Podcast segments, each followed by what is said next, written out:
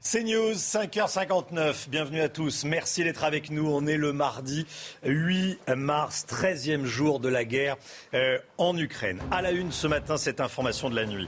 La Russie promet qu'elle va mettre en place des cessez-le-feu locaux dans cinq villes, dont Kiev, Kharkiv et Mariupol. Comment mettons en place concrètement un cessez-le-feu. On sera avec le général Paloméros. Bonjour mon général. Et puis on sera en direct de Kiev, euh, en direct de Lviv, avec euh, Ella qui est ukrainienne et euh, qui a fui à Lviv, cette ville de l'ouest ukrainien. A tout de suite, madame. On va rejoindre également Anne-Isabelle Tollet, qui est l'un de nos envoyés spéciaux en Ukraine. Elle est à la gare de Lviv, justement. Les femmes et les enfants partent vers la Pologne. Les hommes vont dans l'autre sens pour aller faire la guerre la guerre en Ukraine qui se joue également dans l'espace. On verra avec Michel Chevalet les conséquences dans la station spatiale internationale de ce bras de fer américano-russe. L'essence à 2,50 euros le litre, ça existe dans certains points de vente. Emmanuel Macron promet de nouvelles aides. Vers quoi se dirige-t-on? On verra ça avec Johan Uzey. 13e jour de guerre en Ukraine, les combats se poursuivent sur le front et on vous montre ce matin les toutes dernières images. À Jitomir, regardez euh, des bombardements, euh, notamment sur un centre, une réserve de carburant un dépôt de carburant touché à Jitomir. Euh, les dernières informations de la nuit avec Sybille Delettre. Les bombardements n'ont pas cessé de la nuit. À Jitomir, à 150 km à l'ouest de Kiev, c'est un dépôt pétrolier qui a été visé. Les pompiers semblent bien impuissants pour lutter contre le brasier. À Soumy, à l'est du pays, ce sont des immeubles qui ont été touchés. Plusieurs civils auraient perdu la vie, dont des enfants. Partout les mêmes images. À quelques kilomètres de Kiev, cette église n'a pas été épargnée. Les bombardements visent aussi des sites stratégiques. À Kharkiv, deuxième ville du pays, un centre de recherche nucléaire qui produit du matériel radioactif pour des applications médicales et industrielles aurait été touché, sans conséquences radiologiques selon l'Agence de l'énergie atomique. Des quartiers résidentiels ont aussi été visés. C'est difficile de retenir mes larmes. Ma femme a été blessée hier, elle est à l'hôpital. Moi j'essaie de récupérer ce que je peux dans les décombres. Des scènes de désolation qui se multiplient avec l'avancée des forces russes. À Irpin, dernière ville verrou avant Kiev, le pont a été détruit pour empêcher le passage des chars. Les habitants encore sur place traversent comme ils le peuvent. Ils tirent sur les voitures quand on part. C'est parce que je connais bien Irpin que j'ai réussi à m'en sortir. Plusieurs cessez-le-feu doivent être mis en place dès aujourd'hui dans plusieurs villes pour permettre l'évacuation des civils via des couloirs humanitaires général eh, Paloméros avec nous. Euh, mon général, comment s'organise concrètement un cessez-le-feu euh, local, hein, comme celui qui est annoncé par les Russes, sur un terrain de guerre? Ah, C'est un peu euh, le problème. Cessez-le-feu local, c'est un peu antinomique, si vous voulez, dans la situation actuelle. Et c'est bien ce qui doit faire peur aux Ukrainiens et au président Zelensky. il, faut plusieurs conditions pour qu'un cessez-le-feu soit établi. D'abord, qu'il y ait bonne, un très bon contrôle des forces euh, militaires sur le terrain, ce qui n'est pas aujourd'hui forcément le cas. Euh, ensuite, euh, il faut qu'il y ait une confiance mutuelle entre les belligérants, puisqu'évidemment les uns peuvent profiter de l'arrêt des armes des autres, donc, et ce n'est pas non plus le cas. Troisièmement, il faut que ce cessez-le-feu serve à quelque chose, c'est-à-dire qu'il serve à évacuer effectivement ceux qui le souhaitent et là où ils le souhaitent. Je n'ai pas le sentiment que ça soit non plus établi. Donc euh, on est un tout petit peu loin du but à ce stade. Maintenant, un vrai cessez-le-feu, en fait, ça serait un cessez-le-feu zonal, une grande, sur une vaste zone. Pas forcément sur toute l'Ukraine, mais sur des vastes zones qui permettent effectivement cette respiration et qui permettent euh, sans ambiguïté d'arrêter les armes pour, euh, pour faire cette trêve humanitaire. Restez bien avec nous, euh, mon général. Dans la capitale, à Kiev, on attend donc l'instauration de ce cessez-le-feu annoncé par Moscou. Il devrait débuter donc à, 8 h heure française. On euh, rejoint euh, Ella en direct de Lviv. vous êtes ukrainienne, Ella. Vous habitez Kiev. Vous avez fui à Lviv. Déjà, comment racontez-nous, comment s'est passé votre, ces, dernières heures Lviv n'est pas concerné pour le moment par les combats. Hein oui, bonjour. donc, oui, je peux dire que moi, j'étais celle qui, a, eu de, la chance, si on peut dire ça, de, n'importe quel Ukrainien, parce que j'ai réussi à fuir dans les, premières heures de cette catastrophe, mais vraiment, j'ai laissé, je peux dire que j'ai laissé une partie de mon cœur là à, Kiev parce que mes, parents sont restés là et, ils restent toujours, toujours, là. Vous êtes euh, habitante de, de Kiev. Euh, vous connaissez beaucoup de gens qui, qui vont fuir si tant est que ce cessez-le-feu local et ces couloirs humanitaires vont pouvoir se, se mettre en place, qui vont fuir la, la capitale? Ah oui, je connais beaucoup de gens qui habitent à Irpin et Boucha. Euh, ce sont nos amis euh, écrivains, poètes, euh, journalistes. et ce sont des familles avec des enfants. C'est aussi une famille d'un poète assez âgé qui, qui, a, qui, a, une mère très très vieille. donc avec, avec les, les, gens vieux, je ne sais pas vraiment si, si les gens peuvent être évacués. Mais par exemple, cette famille euh, avec euh, un, petit enfant, une famille de poètes euh, sont là à, à. Je crois que eux, ils, doivent vraiment être évacués et, le cessez-le-feu doit travailler et, pas comme les Russes le font d'habitude. Quelle est la situation humanitaire d'après vos informations Est-ce que vous avez pu voir à Kiev? On trouve encore de la nourriture, on peut se chauffer euh, Ça dépend largement du quartier. Par exemple, mes parents euh, sont vont assez bien. Ils ont de la nourriture, ils ont, euh, ils ont de l'électricité chez, chez, eux. Mais les gens d'Irpin et Boucha, ce sont des, villes satellites de Kiev qui sont très, très, très, très proches. Euh, eux, euh, là, là, la situation est, vraiment catastrophique. Euh, ils n'ont pas de l'électricité, on ne peut pas les joindre. Ils, ils, allument leur téléphone portable pour une, une fois par jour, juste, pour dire que je suis, je suis en vie ici. Et, donc, euh, la nourriture, euh, l'eau, euh, ça c'est très, très difficile là. Et ils tirent toujours, ils tirent tout le temps. C'est vraiment affreux. Tout le monde est terrorisé là. Tout le monde est terrorisé. Euh, merci beaucoup, Ella, d'avoir euh, témoigné ce matin. Vous êtes euh, ukrainienne, vous habitez Kiev et là, vous avez fui. Vous êtes à Alviv. On va aller à, Alviv ce matin. Bien sûr, c'est cette ville de l'Ouest qui est le carrefour de départ des, réfugiés. restons sur les dernières informations. Cessez-le-feu, des cessez-le-feu locaux dans cinq villes, dont Kiev. Ça devrait permettre de mettre en place, à Roldiman, des couloirs humanitaires Promis donc, promis par euh, l'armée russe, hein, Harold. Oui, cela a beaucoup de mal à fonctionner depuis euh, quelques jours qu'on essaye euh, d'instaurer les couloirs humanitaires. on essaye de les instaurer dans plusieurs villes, dont Soumy, Tchernigiv, Kharkiv, Mariupol euh, et Kiev, bien évidemment. Euh, la question, c'est est-ce que l'on évacue les gens vers euh, le Bélarus et la Russie, ou bien est-ce qu'on les évacue vers l'intérieur de l'Ukraine? Et bien sûr, hier soir, tard, à l'ONU, l'ambassadeur russe a décidé que oui, on pouvait laisser ces gens-là partir en Ukraine intérieure s'ils le voulaient. C'est ça un peu la nouveauté de la soirée. Merci beaucoup, Harold Iman. Je voudrais qu'on entende euh, Volodymyr Zelensky, euh, le président ukrainien, qui dit n'avoir peur de personne? Il s'est filmé cette nuit dans son bureau à Kiev. Regardez les images. Un message pour son ennemi russe quoi qu'il se passe, il ne quittera pas la capitale. Il dit euh, en se filmant, regardez, je suis dans mon bureau, je n'ai pas peur, je suis toujours euh, à Kiev.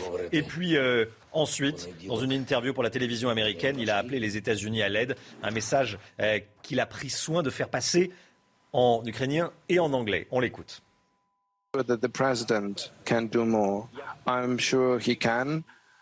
Je suis convaincu que le président Biden peut faire plus. Je veux croire qu'il en est capable. Aujourd'hui, la guerre est ici, mais demain, elle sera en Lituanie, puis en Pologne et en Allemagne. C'est très sérieux. Les États-Unis sont loin, mais je les sens de plus en plus proches.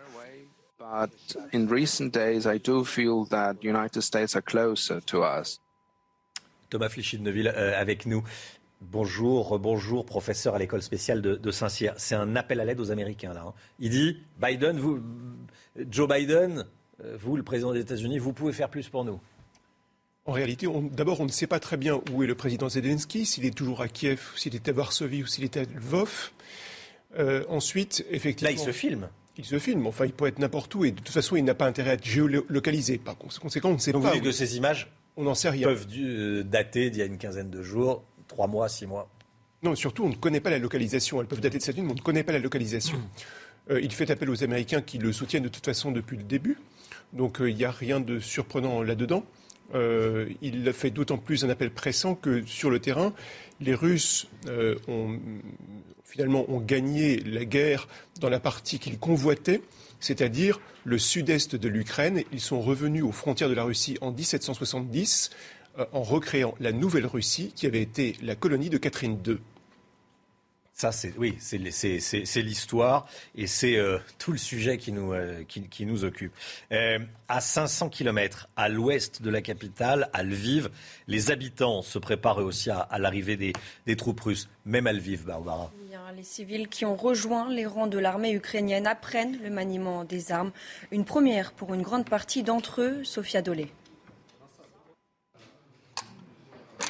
Avant la guerre, Andrei était journaliste. Il y a encore quelques jours, il n'avait jamais touché à une arme. Mais aujourd'hui, il veut se préparer pour défendre Lviv lorsque les soldats russes arriveront. J'espère ne jamais avoir à utiliser ces compétences. La situation actuelle en Ukraine est que nous avons assez de soldats, mais personne ne sait quelle sera la situation demain, alors je veux être prêt. Ce jour-là, ils sont environ une vingtaine, comme Andrei, à vouloir apprendre à se battre pour défendre leur pays. Et selon Pavlo, le formateur, l'afflux de volontaires est tel que tout le monde ne peut pas être formé. Nous formons des personnes de toutes les professions, tous ceux qu'ils souhaitent. Un très grand nombre de volontaires essayent d'entrer dans les unités de combat des forces armées ukrainiennes, les unités territoriales. Mais ces unités sont surpeuplées, les gens sont constamment renvoyés chez eux parce que l'offre est supérieure à la demande. Une fois entraînés, ces volontaires pourront être placés sur les barrages aux entrées de la ville. Et pour faciliter l'accès aux armes des Ukrainiens, le gouvernement a changé la loi. Plus aucun permis n'est maintenant nécessaire pour s'en procurer une. C'est une information donnée ces dernières heures par l'armée américaine. Euh, la Russie aurait déjà engagé tous les militaires qu'elle avait massés autour de l'Ukraine euh, avant le début du conflit. Le Pentagone qui ajoute que les Russes auraient également fait venir des combattants syriens. Général Paloméros, euh, qu'est-ce que ça dit de l'état d'avancement de l'armée russe et de sa stratégie? Il y a une information extrêmement importante. M. Poutine a parlé et, à la population russe, il a dit que les conscrits ne seraient pas engagés, ni les réservistes ne seraient engagés dans cette guerre. Ça prouve qu'il a quand même quelques soucis vis-à-vis de sa communication interne. Donc à partir de là, il faut bien qu'il trouve les ressources, parce que cette guerre euh, va, épuiser l'armée russe. Ce, n'est que le début. Hein. Mmh. S'ils occupent, euh, il va bien falloir qu'ils restent, sinon ça ne ça valait pas la peine en quelque sorte. Donc euh, oui, moi, je, crois, je crois aux informations du Pentagone. Elles ont été très fiables depuis le début de cette euh, crise, depuis le début de cette guerre. Euh, oui, c'est tout à fait plausible. Hein. De même qu'on a les, mercenaires Wagner qui opèrent euh, au Mali. oui, je vois assez bien des mercenaires syriens venir travailler avec les Russes. On va retourner à Lviv, à la gare de Lviv. Il y a ceux qui tentent de prendre un train pour fuir le pays et ceux qui partent au combat. Nos envoyés spéciaux ont pu le, constater. Les hommes euh, mobilisés à la demande du président Zelensky laissent femmes et enfants sur le quai avant de repartir sur les terrains de guerre. Anne-Isabelle euh, Tollet est sur place pour CNews avec Sacha Robin à la caméra. De jour comme de nuit, les réfugiés qui affluent ici à la gare de Lviv attendent des trains pour pouvoir quitter l'Ukraine et se rendre notamment en Pologne. Dans ces files d'attente, il n'y a que des femmes, des enfants et des hommes âgés de plus de 60 ans. Mais vous allez voir que au-dessus, il y a aussi euh, un contraste énorme puisque nous avons des hommes qui attendent les trains qui partent pour Kiev ou pour Odessa, puisque les hommes ont l'obligation de combattre auprès de l'armée ukrainienne, à l'image de Vlad que je vous propose d'écouter. Uh, J'attends un train pour aller à Odessa. Je veux aider mon pays contre la menace russe. Je veux aider les gens les militaires. Je veux aider tout le monde. À l'image de Vlad, la majorité des hommes ukrainiens veulent combattre l'ennemi russe. Pour ceux qui ne voudraient pas combattre, eh bien malheureusement, ils ont l'obligation puisque la mobilisation générale a été décrétée pour tous les hommes de 18 à 60 ans. Seules quelques dérogations permettent à certains hommes de pouvoir accompagner leur famille en dehors de la frontière ukrainienne. Voilà la réalité à la gare de, Lviv. Euh, faut-il faire rentrer d'urgence l'Ukraine, la Géorgie et la Moldavie dans l'Union européenne? Bruxelles a lancé l'examen des demandes d'adhésion. Thomas Flichy de la Neuville, euh, merci d'être avec nous, professeur à, Saint-Cyr. Est-ce qu'on peut dire que c'est une demande surtout symbolique? Peut-être, euh, mais cette demande, finalement, paradoxalement, ne gênerait pas la Russie. En effet, la Russie, pour arrêter les hostilités en Ukraine, prévoit plusieurs conditions. La reconnaissance de la Crimée par l'Ukraine, la reconnaissance de l'indépendance des républiques séparatistes. Elle souhaite la démilitarisation de l'Ukraine et ne souhaite pas que l'Ukraine rentre dans l'OTAN. En revanche, les négociateurs russes seraient prêts à ce que l'Ukraine entre dans l'Union européenne. Par conséquent, c'est une mesure symbolique, mais finalement qui ne gênerait pas la partie adverse. Qui ne gênerait pas la... Ça ne serait pas une déclaration de guerre, un casus belli. Ce n'est pas du tout. Général Paloméros je vous vois oui, non, non, non, non, réagir. Non, non, je, je, suis totalement d'accord sur, sur l'analyse, mais j'ai quelques doutes sur, euh, sur l'aboutissement. Parce que comment euh, anéantir un pays euh, dans ses structures politiques et en, lui ôtant toute autonomie en termes de puissance militaire, voire d'énergie, etc. Et, et, lui offrir en quelque sorte cette porte de sortie vers l'Union européenne je pense que là, il y a une petite incohérence dans le discours. Mais souhaitons-le. Mm. Souhaitons-le. L'espoir n'est pas une stratégie, mais ça peut aider. Mais ça peut aider. Les toutes dernières informations, il est 6h15, 6h15. Bienvenue à tous si vous nous rejoignez sur CNews. Les toutes dernières informations sur euh, ce conflit en Ukraine avec vous, Barbara Durand. À l'issue d'une troisième session de négociations avec l'Ukraine hier, Moscou a annoncé l'instauration de cessez-le-feu locaux pour permettre l'évacuation des civils. Ces cessez-le-feu doivent concerner les villes de Kiev, Soumy, Kharkiv, Tchernigiv et Mariupol. Ils devraient débuter ce mardi à 8h, heure française. Les nouveaux itinéraires d'évacuation, justement, les couloirs humanitaires devaient être communiqués aux autorités ukrainiennes cette nuit. Mais à l'heure où l'on vous parle, aucune information n'a été transmise.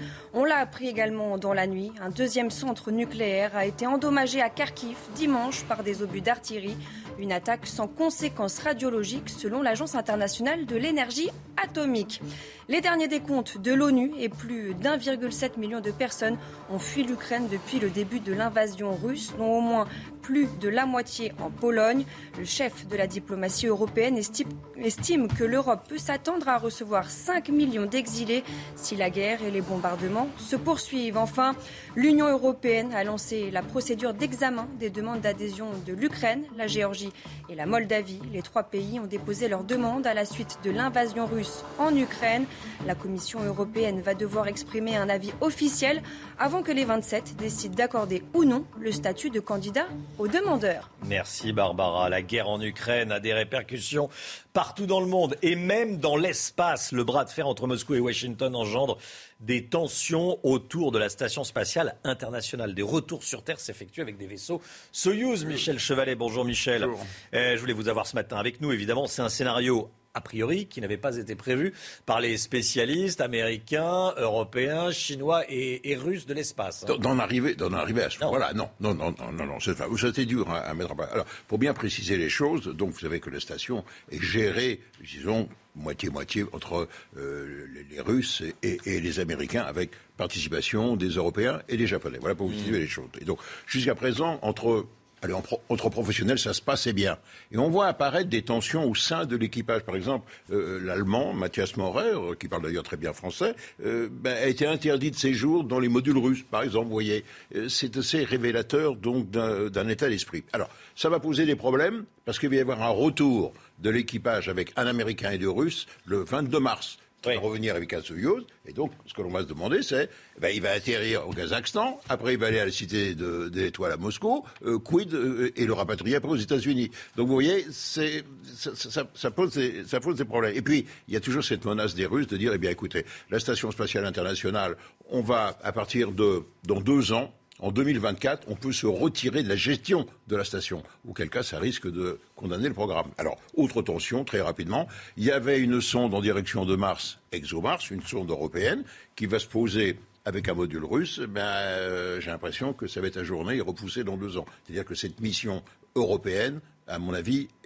est, condamnée, une, grosse perte. Et puis enfin, dernier problème, la fusée Soyuz en Guyane, qui devait lancer des constellations de satellites OneWeb, des mmh. satellites de télécommunication pour Internet, s'est ajourné ainsi que le lancement d'un satellite d'observation. Donc, euh, vous voyez, il y a les tensions sont plus, plus fortes. Et puis, je voudrais dire, point sur un dernier point que l'on ne sait pas, c'est que les deux fusées américaines, il y a SpaceX et il y a fusée américaine, l'Atlas et puis une Antares, qui sont équipées de moteurs russes. Et là, les, Russes ont dit, terminé les gars, embargo là-dessus. Merci beaucoup, Michel. Des problèmes relationnels au sein euh, de l'ISS. Si on nous avait dit fini, hein. Hein. bon. Merci beaucoup, Michel. Euh, les prix des carburants, ils continuent d'augmenter en France. Vous le constatez évidemment.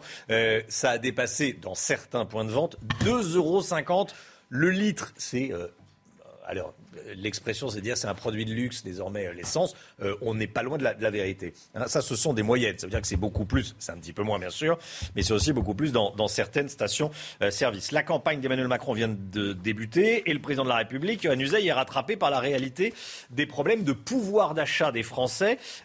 il a promis une nouvelle aide pour l'essence. On ne sait pas bien si c'est le président ou le candidat qui a promis cette aide, mais en tout cas, il y a, il y a eu cette promesse de fête hier soir. Oui, c'est vrai que le pouvoir d'achat était déjà l'une des préoccupations, si ce n'est la préoccupation principale des Français avant la guerre en Ukraine. Évidemment, cette préoccupation est encore plus grande aujourd'hui. Emmanuel Macron, il veut donc montrer qu'il se saisit, qu'il a conscience du problème et qu'il se saisit du problème précisément avec sa double casquette, comme vous l'évoquiez. Le candidat Emmanuel Macron, d'abord, il a tenté de répondre hier à cette préoccupation lors de son premier déplacement de campagne. Alors, il promet par exemple la fin de la redevance audiovisuelle et le triplement de la prime Macron ce qui permettrait à chaque entreprise de verser en temps voulu 3 000 euros par an à chaque salarié, tout cela exonéré de taxes et d'impôts. Et puis avec sa casse-tête de président, bien sûr, avec là un effet qui serait beaucoup plus immédiat pour les Français, une promesse, une sorte de chèque énergie, de chèque carburant, on ne sait pas trop quelle forme ça pourrait prendre, les contours sont encore extrêmement flous, mais en tout cas le président de la République, eh bien preuve que cette crise énergétique et donc économique va durer, il a demandé au gouvernement de mettre en, place, en place un plan de résilience économique et sociale. Réunion à Matignon aujourd'hui avec l'ensemble des ministres concernés, l'ensemble des acteurs des secteurs industriels, économiques qui seront également euh, sur place. Et cette crise qui euh, eh bien, coûte extrêmement cher à l'État, puisque cette crise de pouvoir d'achat, elle ne débute pas aujourd'hui. Elle est amplifiée, mais elle a débuté à l'automne. Déjà 20 milliards d'euros sur la table romain. Ça ne pourra pas durer comme cela éternellement. D'où cette petite phrase de Bruno Le Maire, dont on n'a pas tellement parlé, mais qui est extrêmement importante. Il demande aux Français de moins consommer. C'est la preuve que l'État ne pourra pas tout, qu'il ne pourra pas compenser l'ensemble des pertes pour les Français. L'État ne peut pas tout, c'est ce qu'a dit le ministre. Merci beaucoup, Johan, pour ce point extrêmement complet. 6h22, euh, l'écho tout de suite avec Lomic Guyot. On va parler euh, du cours de l'or qui augmente, qui augmente. Alors que l'incertitude sur les euh, bourses mondiales continue de planer, euh, tout en baisse hein, depuis le début de la guerre en Ukraine, certains choisissent de placer leurs économies en lieu sûr, en les convertissant en or dont les cours battent des records. Euh, est-ce que c'est vraiment une bonne idée, Lomic? On va voir ça, Romain. Connaissez-vous TINA? TINA, c'est l'acronyme de There is no alternative. Il n'y a pas d'alternative. C'est le nom que certains traders donnent à l'ultime valeur refuge, le seul actif qui ne peut pas faire défaut ou faillite c'est l'or quand toutes les autres possibilités de placement sont trop risquées et elles semblent bien l'être avec euh, la crise actuelle puisque l'envolée des prix de l'énergie, loin d'être terminée, hein, on l'a vu, fait planer la menace d'une future inflation et d'un recul de la croissance, ce qui se répercute directement et violemment sur les valorisations boursières. Résultat, eh bien, quand on regarde l'évolution du CAC 40 et du cours de l'or, il n'y a pas photo. L'or a vu son cours progresser de près de 10% depuis début février, quand le CAC 40, lui, reculait de plus de 16%. Alors, l'or était relativement stable depuis quelque temps, autour de 1800 euros l'once. Il a dépassé hier les 2000 euros pour une once, soit environ 28 grammes, avant de refluer un peu, car attention, un valeur refuge ne veut pas dire valeur sûre à 100% et le placement reste risqué.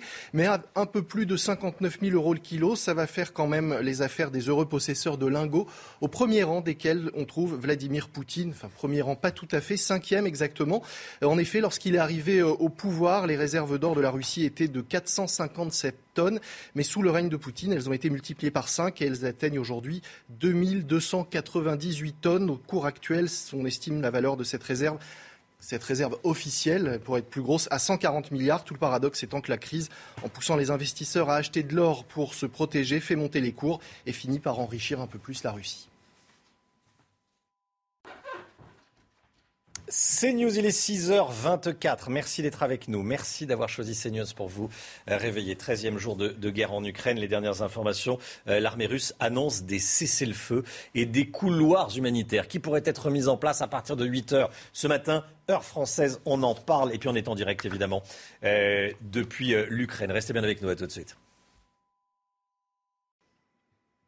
6h32, on est un petit peu en retard. Un point météo avec vous, Alexandra Blanc. C'est une France coupée en deux euh, à laquelle on a droit aujourd'hui. Hein. Oui, en effet, puisque les conditions météo se dégradent sur les régions de l'ouest avec l'arrivée d'une perturbation que l'on retrouve déjà ce matin, prémisse avec localement euh, quelques nuages sur la façade ouest. On retrouve également quelques entrées maritimes autour du golfe du Lion, partout ailleurs plein soleil. Et puis dans l'après-midi, plus vous irez vers l'est, plus vous aurez du grand beau temps, puisque sur les régions de l'ouest, on va retrouver un temps nuageux et pluvieux avec même un petit peu de neige au-delà de 1400 100 mètres d'altitude sur les Pyrénées. Plein soleil sur la façade est. Côté température, c'est un petit peu frais ce matin, moins 3, moins 4 degrés actuellement entre Limoges et Clermont-Ferrand, 5 degrés le long de la Garonne. Et puis dans l'après-midi, les températures remontent, on repasse au-dessus des normales de saison, 13 à Paris, vous aurez en moyenne 15 degrés à Limoges, encore à Clermont et localement jusqu'à 17 degrés sous le soleil de Perpignan. Suite du programme, conditions météo calmes toute la semaine avec le maintien de la douceur.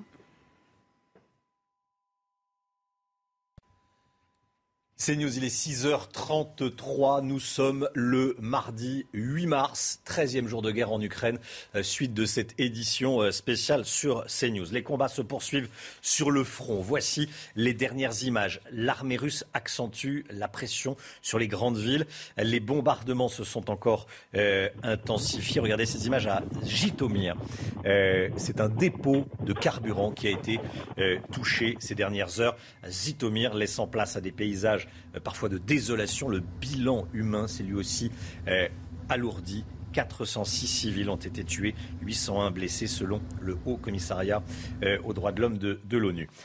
dans la capitale, à Kiev, on attend l'instauration des cessez-le-feu. C'est l'information de la nuit, des cessez-le-feu locaux annoncés par l'armée russe. Ils devraient débuter euh, et commencer à être appliqué à partir de 8 h ce matin, heure euh, française. C'est pour ça que je voulais qu'on aille à, Kiev et on va retrouver tout de suite Jérémy. Euh, vous êtes près de Kiev. Jérémy, bonjour. Merci d'être avec nous. Vous êtes français, vous, vous habitez sur place. déjà, racontez-nous, c'est la question qu'on, et la, réponse surtout qu'on veut et l'information qu'on veut connaître. Comment, s'est passée votre nuit? Qu'est-ce que vous avez vu ces dernières heures? Bonjour. Cette nuit, euh, pour le moment, j'ai rien entendu de particulier. Je suis très très fatigué parce que je continue euh, du coup toujours à. Hier, j'ai euh, été acheter 2000 euros de médicaments dans une pharmacie que j'ai envoyé en fait dans un hôpital qui a été bombardé, qu'ils ont plus d'électricité, que le toit s'est écroulé, que les femmes ils accouchent et après les accouchements ils vont au sous-sol euh, qu'est-ce que je peux vous dire de plus? Franchement, c'est le chaos ici. C'est le chaos. Euh, vous êtes donc près de, près de Kiev, hein, à quelques dizaines de, kilomètres euh, de Kiev. Est-ce que vous avez vu les militaires russes? Oui, ils sont, je les ai déjà vus, mais ils sont plus, plus au nord, au nord-est, au nord-ouest. Euh, et au nord également. Euh, mais ils sont pas encore euh, descendus encore dans les dans les petits villages, dans les dans les dans les moyennes villes, etc. Sauf que depuis deux jours, là, ils commencent à bombarder les moyennes villes de 50 000 habitants. Parce que dans mon secteur, en, dessous de Kiev, bah, ça commence. Donc, euh, notamment quand je disais l'hôpital, c'était justement une moyenne ville. Et euh, il y a des enfants, il y a des bébés, il y a des naissances, il y a, plein de monde encore. C'est on le voit pas, mais moi je le vois. Et j'espère sincèrement que les dons ils vont continuer à arriver sur mon profil parce que Facebook, Jérémy de la parce que c'est important que je puisse continuer à, aider la population locale parce qu'on est encore, je pense, 43 millions de personnes ici. Et euh, on est en mode survie. Tous les jours, on est en mode survie. Euh, merci beaucoup, Jérémy. Euh, merci d'avoir témoigné ce matin. On vous a, on vous a entendu ce matin en France par l'intermédiaire donc de, de, de CNews. Merci beaucoup et, courage évidemment à vous. que dire d'autre? Général Paloméros, ce sont les, informations de la nuit. Hein. Cessez le feu promis par l'armée russe dans cinq villes, et l'instauration de couloirs humanitaires. Comment est-ce qu'on gère un couloir humanitaire? Euh, on s'est aperçu ces dernières heures qu'on pouvait mettre plusieurs, j'allais dire, significations dans ce mot. Euh, les Russes proposaient des couloirs humanitaires pour partir en Biélorussie, pays ami de la Russie, et vers la Russie. Il semble, si on en croit les dernières déclarations, que ça va être ouvert sur l'Ukraine. Ça reste quand même à déterminer. Euh, il est clair que un cessez-le-feu localisé n'a pas beaucoup de sens. Il faut décider un cessez-le-feu sur une large zone. Deuxièmement, évidemment, il faut que tout le contrôle sur l'emploi des armes soit, total. Je ne pense pas que ce soit le cas aujourd'hui de la part des Russes, ni même d'ailleurs des Ukrainiens. Il faut qu'il y ait une confiance entre les deux parties. Et puis, il faut ouvrir effectivement des couloirs humanitaires qui mènent quelque part, en quelque sorte. Hmm. c'est pour faire 300 km euh, du sud-est euh, vers l'ouest dans des conditions terribles. Peut-être que le début du couloir humanitaire sera, sera effectivement sécurisé, mais s'il se passe derrière, le sera peut-être pas. Cette autre information de la nuit, l'Agence internationale d'énergie eh, atomique annonce qu'une installation de recherche nucléaire à Kharkiv a été endommagée dimanche dernier par des obus d'artillerie. Eh, ce site produit eh, du matériel radioactif pour des applications médicales et industrielles. Aucune augmentation de la radiation n'a été signalée. Toujours selon l'AIEA, il y a très peu de, manière, de matière radioactive sur ce site. Thomas Flichy de la Neuville, professeur à, à Saint-Cyr. Qu'est-ce que vous inspire cette information? On joue avec le feu? En tout cas, telle fut euh, la volonté des États-Unis de jouer avec le feu dans cette affaire d'Ukraine, où finalement on voit que les États-Unis, euh, depuis le début du XXe siècle, ont cherché à, éviter toute connexion entre l'usine allemande et les réserves d'énergie russes, et ils ont finalement ouvert un couloir de feu entre ces deux puissances car la constitution d'une puissance asiatique, euro-asiatique, c'était l'union de cette usine allemande et de ses réservoirs d'énergie russe. Donc la question du nucléaire, la question de, l'énergie est au, centre des débats. Euh, et les Russes se sont aujourd'hui emparés de la plus grosse centrale de production d'électricité d'Ukraine. Donc ils ont gagné militairement, ils ont gagné euh, d'un point de vue énergétique, le problème, c'est qu'ils peuvent s'acheminer en même temps vers une défaite politique. Euh, c'est pour cela qu'ils ouvrent des couloirs humanitaires afin de laisser la population civile revenir vers l'Ukraine et euh, essayer de s'en tirer le mieux possible dans ces circonstances. Mais la question énergétique est vraiment centrale.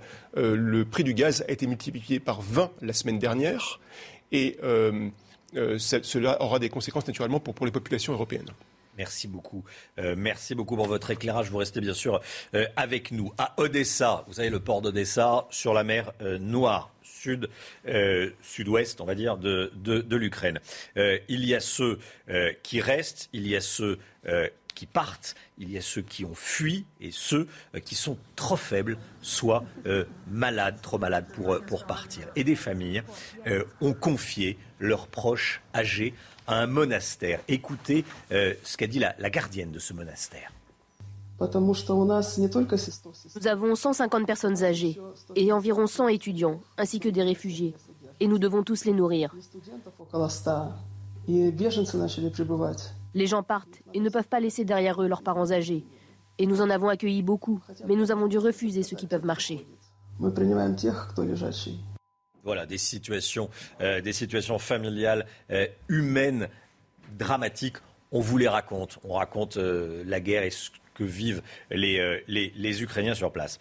Faut-il faire rentrer d'urgence l'Ukraine, la Géorgie et la Moldavie dans l'Union européenne? Bruxelles a lancé l'examen des demandes d'adhésion. Harold Iman, c'est une procédure extrêmement longue pour faire rentrer des pays dans l'Union européenne. Hein.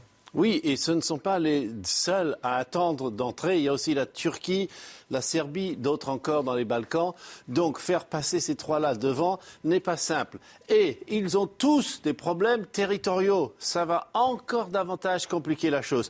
L'Ukraine a évidemment, on l'a compris depuis plusieurs jours, un problème avec le Donbass qui est maintenant déclaré indépendant par, par Moscou et la Crimée qui a été annexée par la Fédération de Russie. Ensuite, la Moldavie a un problème sur sa frontière totalement indéfinie avec l'Ukraine. Et ensuite, la Géorgie, c'est un peu la racine du mal, si vous voulez. L'Abkhazie, ici, et l'Ossétie du Sud, là, ont été reconnus par Moscou comme des républiques indépendantes. Donc, en fait, Moscou reconnaît deux républiques ici, une ici, une ici, quatre zones. C'est très difficile d'entrer dans l'Union européenne quand on a des contentieux territoriaux. Effectivement, merci beaucoup euh, Harold pour ces, explications. Général Panoméros, euh, ancien chef d'état-major de l'armée de l'air et euh, ancien numéro 2 de, de l'OTAN. votre, votre analyse et votre expertise sur ce qu'on vient de voir avec Harold Iman, est-ce que les Russes pourraient, selon vous, entrer en Moldavie, entrer en, Géorgie Ils l'ont déjà fait avec l'Ukraine. Avec M. Poutine, on apprend à ne jamais dire jamais. Euh, ça serait euh, audacieux, me semble-t-il, parce que euh, l'armée russe va, déjà devoir gérer ce vaste territoire de l'Ukraine. les résistances en Géorgie, c'est certain, on l'a vu d'ailleurs en 2008. En Moldavie, sans doute aussi, seraient vives. On verra. Est-ce que ce serait un casus belli pour l'OTAN? Pas plus que. Pas plus que l'Ukraine. Plus que l'Ukraine. Parce que la Géorgie et la Moldavie ne font pas partie de l'OTAN. Et dernier point, je souscris à, l'analyse d'Arod sur la difficulté quand même d'intégrer ces pays, malheureusement, euh, dans l'Union européenne dans leur situation actuelle. Hmm. Merci, euh, mon général. Restez bien, restez bien avec nous. Il est 6h43, euh, 7h moins le quart. Les toutes dernières informations avec vous, Barbara Durand. À l'issue d'une troisième session de négociations avec l'Ukraine hier, Moscou a annoncé l'instauration de cessez-le-feu locaux pour permettre l'évacuation des civils. Ces cessez-le-feu doivent concerner les villes de Kiev, Soumy, Kharkiv, Tchernigiv et Mariupol. Ils devraient débuter ce mardi à 8h, heure française. Les nouveaux itinéraires d'évacuation, justement les couloirs humanitaires, devaient être communiqués aux autorités ukrainiennes cette nuit, mais à l'heure où l'on vous parle, aucune information n'a été transmise. On l'a appris dans la nuit, un deuxième centre nucléaire a été endommagé à Kharkiv dimanche par des obus d'artillerie. Une attaque sans conséquences radiologiques selon l'Agence internationale de l'énergie atomique. Enfin, les derniers décomptes de l'ONU et plus d'1,7 million de personnes ont fui l'Ukraine depuis le début de l'invasion russe, dont moins la moitié en Pologne. Le chef de la diplomatie européenne estime que l'Europe peut s'attendre à recevoir 5 millions d'exilés si la guerre en Ukraine se poursuit. Merci Barbara. Les prix des carburants continuent euh, d'augmenter en France. Euh, vous payez le litre, on paye le litre de gasoil.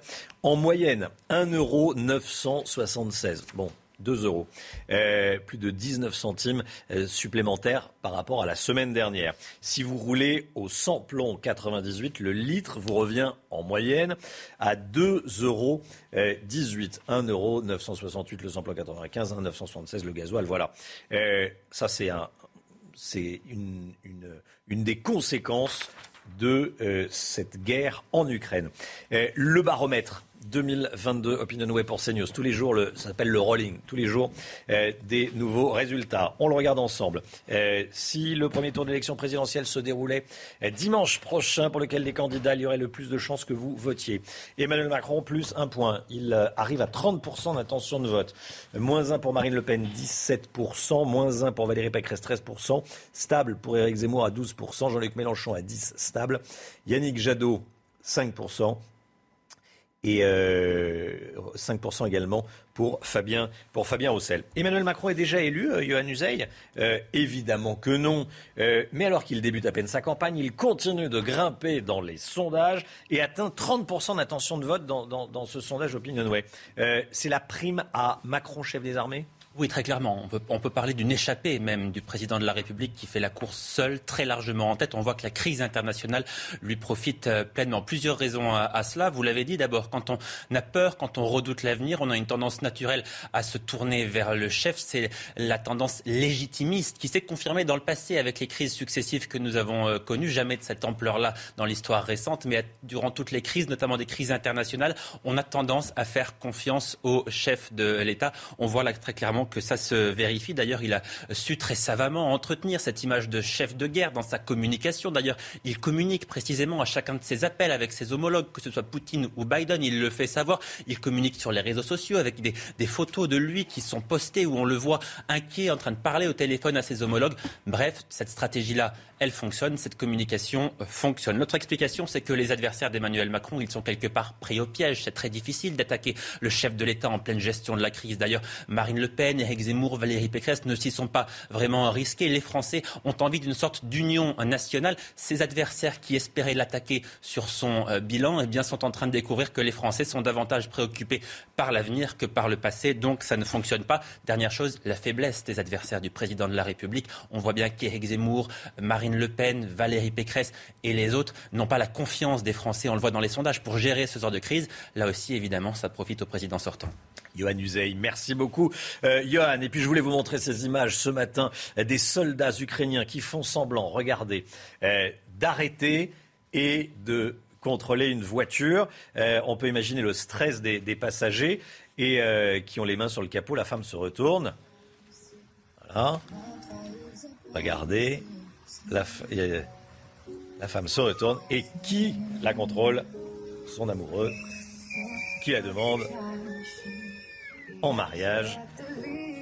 Le bonheur au milieu de euh, l'horreur de ces euh, zones de, guerre. Bon, général, un commentaire ou pas C'est superbe. Les, super. les Ukrainiens sont magnifiques. Voilà, c'est le. Oh, je crois que. Il n'y a rien, à, y a, y a rien à, ajouter. D'ailleurs, il y a une histoire euh, qu'on lit ce matin dans le, dans le Figaro Économie. En Ukraine, des soldats russes sont localisés parce qu'ils recherchent des copines sur euh, les applications de, rencontres. Euh, en général, c'est la, la, guerre en 2022, ça ah bah, La guerre, elle est multimodale, elle se situe dans toutes les dimensions. Et euh, la technologie a un pouvoir un peu égalisateur. Et, on voit l'attrait de la technologie partout dans le monde, y compris hmm. dans des pays. Il n'y a pas des consignes de. parce que des, des, militaires qui cherchent des copines, je pense que ce n'est pas nouveau ça. En revanche, avec Internet, avec l'application de rencontre, on vous géolocalise.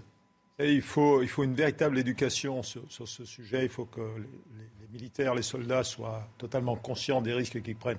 Je pense qu'en France, on est assez bien, intervenant dans de nombreuses opérations, on est assez bien informé. Assez bien informé. Merci beaucoup. On est avec Johan Uzey, on est avec Thomas Flichy de la Neuville, on est avec le général Palormos et euh, Paloméros, pardon, et on est avec Harold Iman évidemment. 6h49, restez bien avec nous. Euh, l'information de ces dernières heures, c'est l'armée russe qui annonce des cessez-le-feu, des couloirs humanitaires dans certaines villes euh, d'Ukraine. On en parle évidemment tout au long de, la matinale et on, et on est en direct d'Ukraine. A tout de suite.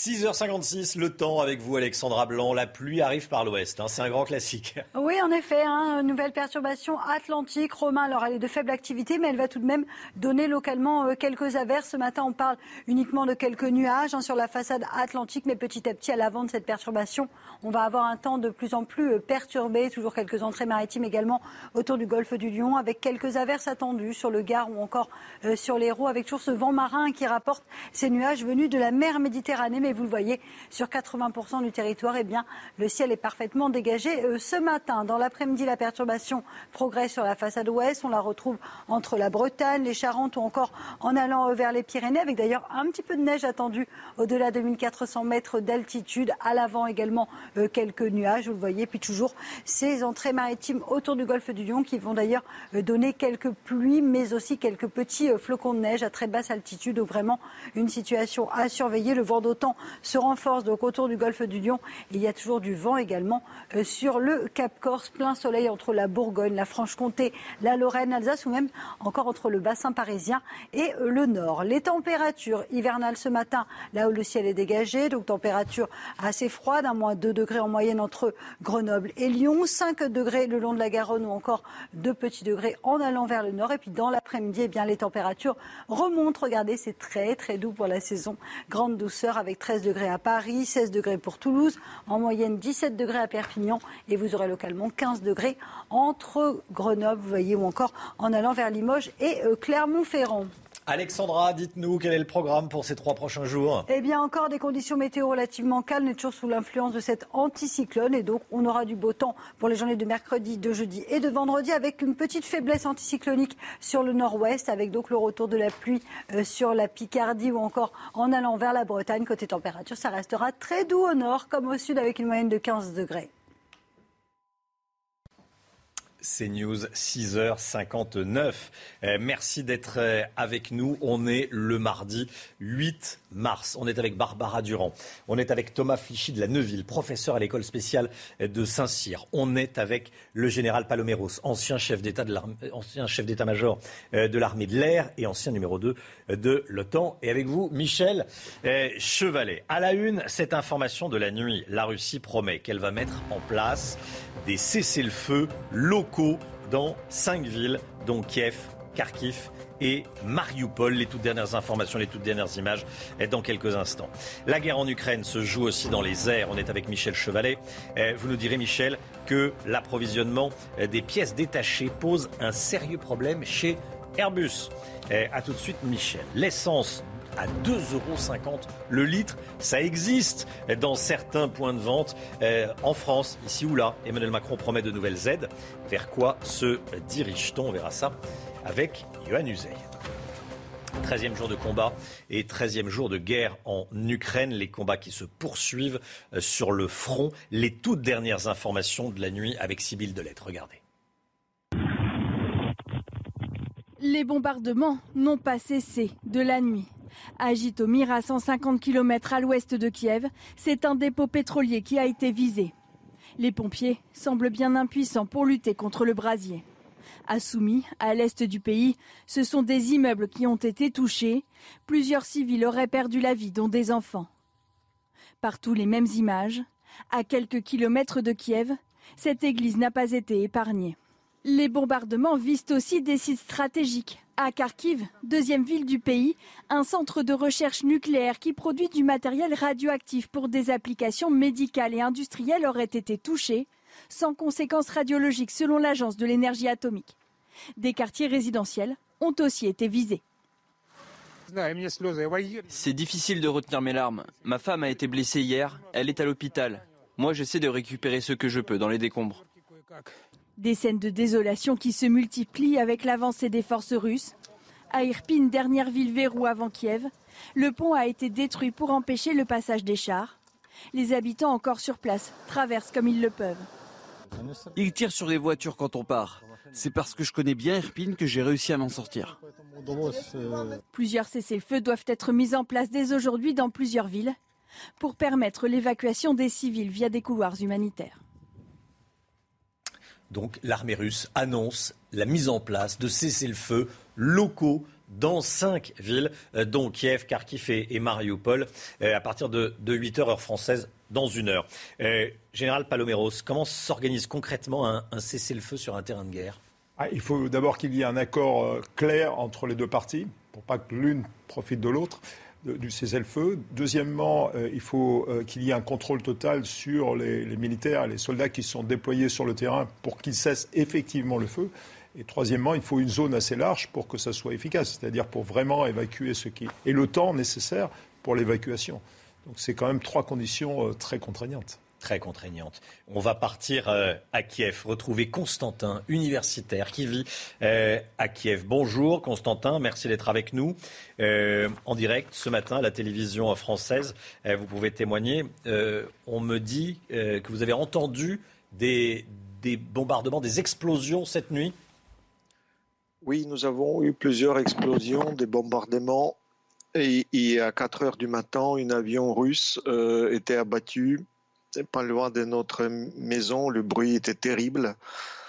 Après, c'était difficile évidemment d'endormir. La, neige est tombée cette nuit. Euh, il fait froid. Euh, ma mère a 93 ans.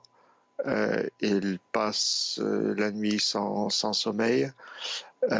Et j'ai aussi une nouvelle terrible que depuis trois jours, euh, la mère de notre collègue et notre cher ami n'arrive pas à joindre sa fille, euh, une des meilleures de mes anciens étudiants. Elle est euh, tout près de Kiev avec sa fille. pendant presque dix jours, ils n'ont pas eu d'électricité, ni l'eau, rien. Le dernier SMS, c'était il y a trois jours. Euh, elle est pourtant un jeune savant avec renommée internationale. Je ne veux pas dire euh, en ce moment son nom et prénom, mais euh, on connaît pertinemment que tout près de Kiev, les territoires qui sont occupés par l'armée russe sont maintenant systématiquement martelés par les services des FSB. Euh, il y a des scènes terribles. Euh, euh, Constantin Sigoff, vous, nous décrivez l'enfer, bon, des conditions humaines extrêmement, extrêmement difficiles, douloureuses. Est-ce que si, si ce couloir humanitaire est, mis en place avec des, des cessez-le-feu, est-ce que vous, vous emprunterez avec votre famille et vos proches ce couloir humanitaire? Pour des raisons multiples, je ne pense pas que c'est mon choix ou par exemple de mon frère et mon fils. Ma femme et ma fille sont euh, partis. Euh, et euh, en particulier, ils ont vu la scène filmée par une connaissance que les soldats russes avancent en mettant devant eux les, les civils, les femmes. Euh, pour n'être pas attaqué par l'armée ukrainienne. Et euh, être euh, traité comme ça, évidemment, c'est absolument abominable pour, les personnes civiles. Donc, il faut absolument organiser le couloir humanitaire. Il faut des observateurs internationaux pour vraiment ne plus admettre le mensonge que les Ukrainiens empêchent sortir les Ukrainiens vers la liberté et pas être pris en otage euh, comme euh, propose la propagande russe. Il y a aussi un fait que nous avons des milliers et des milliers d'étudiants du monde entier, aussi bien de l'Europe, mais de l'Inde. 350 euh, étudiants de Chine, de différents pays du Moyen-Orient, et, pareil, ils veulent sortir et les Russes interdit en fait de leur sortie. Merci euh, Constantin, merci beaucoup Constantin Sigoff, merci euh, d'avoir témoigné euh, ce matin de ces conditions inhumaines de, euh, de vie. Euh, vous êtes à, Kiev, vous avez témoigné euh, ce matin et, les Français entendent votre témoignage. Merci beaucoup et évidemment bon courage à, vous et à tous vos proches. Harold Diman avec nous. Les couloirs humanitaires promis par les Russes, Harold concerne cinq villes. Hein.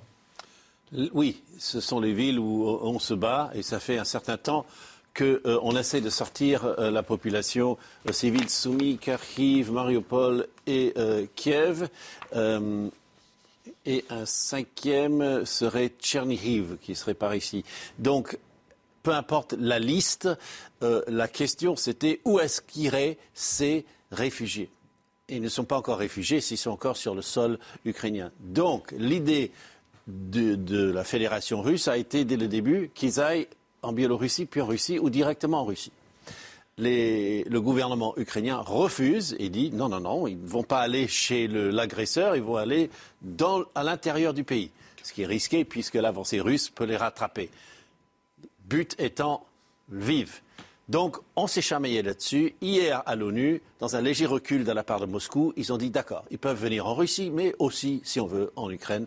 Donc, ça donne la possibilité de ces parcours-là, qui sont tous sauf sécurisés à l'heure où on se parle, et très, très peu de gens l'ont emprunté jusqu'à présent parce qu'ils subissaient des tirs, chaque côté accusant l'autre d'avoir tiré sur ces infortunés des personnes déplacées. Merci beaucoup, Harold Iman. Euh, Thomas Flichy de la Neuville, professeur à l'école militaire de, Saint-Cyr. Euh, qu'est-ce que ces dernières informations disent de la stratégie euh, des Russes? Ils disent on va mettre en place un cessez-le-feu, des couleurs humanitaires, fuyez, vous qui êtes civils des, grandes villes, et après on va bombarder? Il faut comprendre que l'Ukraine est un État totalement artificiel, un État composite avec deux parties. Une partie nord-ouest qui est sous influence polonaise depuis des siècles. La capitale future sera Lvov. Et une partie sud-est qui est russe depuis le XVIIIe siècle. La stratégie des Russes consiste à s'emparer de la partie est et sud de l'Ukraine, c'est-à-dire revenir dans leurs terres et s'emparer également de la façade maritime de la mer Noire. Il y a donc un intérêt stratégique naval. On sait que la Russie est une puissance continentale qui a eu du mal à se désenclaver et qui a ouvert au XVIIIe siècle Saint-Pétersbourg, fenêtre sur la mer, et, puis Odessa, fenêtre euh, méridionale sur la mer. Les Russes reviennent dans leurs terres, ils ne peuvent donc bombarder massivement ces populations qui sont soit russes, soit leurs cousins. C'est la raison pour laquelle ils ouvrent ces couloirs humanitaires pour faire fuir les civils et euh, pour s'emparer avec le minimum de pertes de cette partie de l'Ukraine. Merci beaucoup Thomas Flichy de la Neuville. Vous restez bien sûr euh, avec nous. Antoine Estève et Stéphanie Rouquier en direct euh, d'Ismaïl à l'extrême sud-ouest de l'Ukraine. Antoine, avec nous, la situation militaire est, compliquée dans cette région du, sud-ouest ukrainien, évidemment. Hein. Évidemment, on est dans la région de l'oblast d'Odessa, un peu au sud par rapport à Odessa et tous les ports qui se trouvent sur, sur la mer Noire. Ici, la situation est compliquée, je vous disais, parce qu'on a d'un côté la Transnistrie, qui est cette zone qui est tenue par les Russes euh, dans la Moldavie, incluse à l'intérieur de la Moldavie à l'ouest. Et à l'est, eh bien, on a la flotte russe de Vladimir Poutine qui attend avec ses énormes barges de débarquement pour pouvoir envahir euh, cette zone d'Odessa. Alors ici, la situation est compliquée parce que cette population se retrouve en étau entre la frontière roumaine au sud, surveillée par les forces de l'OTAN, et l'Ukraine au nord, la grande partie de l'Ukraine qui est encore libre. Toute cette partie-là, eh bien, fait que ici, il y a des grandes tensions. Alors, on a vu sur la route, lorsqu'on est arrivé hier avec Stéphanie Roquier, des checkpoints, de nombreux checkpoints. Certains étaient tenus par l'armée ukrainienne, mais beaucoup étaient tenus par des volontaires civils. On peut parler d'une forme de milice, des hommes en armes qui n'avaient pas d'uniforme, mais qui contrôlaient quand même la population, qui ouvraient le coffre pour regarder euh, à l'intérieur de notre voiture si, par exemple, nous avions des armes. Bref, ici, une situation tendue et dans un décor absolument incroyable. Vous voyez cette ville de 80 000 habitants quand même dans laquelle on se trouve, qui est complètement déserte. C'est une ville fantôme autour de nous. Quelques voitures, quelques piétons encore. Une majorité de la population a fui, principalement en direction de la Roumanie. Et la, population qui est restée là, ce sont surtout euh, des personnes âgées, euh, des personnes qui ont encore une activité ici. Euh, nous avons rencontré hier, par exemple, un jeune garagiste qui a décidé de laisser son garage ouvert, même s'il n'a plus du tout de clients, au cas où justement des réfugiés tomberaient en panne en passant par cette, grande ville d'Ismaïl.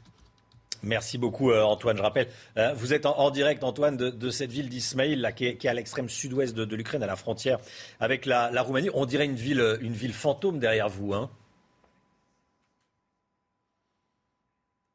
Oui, effectivement, je vous dis, c'est vraiment. Mm. On va regarder les images en direct hein, de, Stéphanie Rouquier qui est derrière la caméra.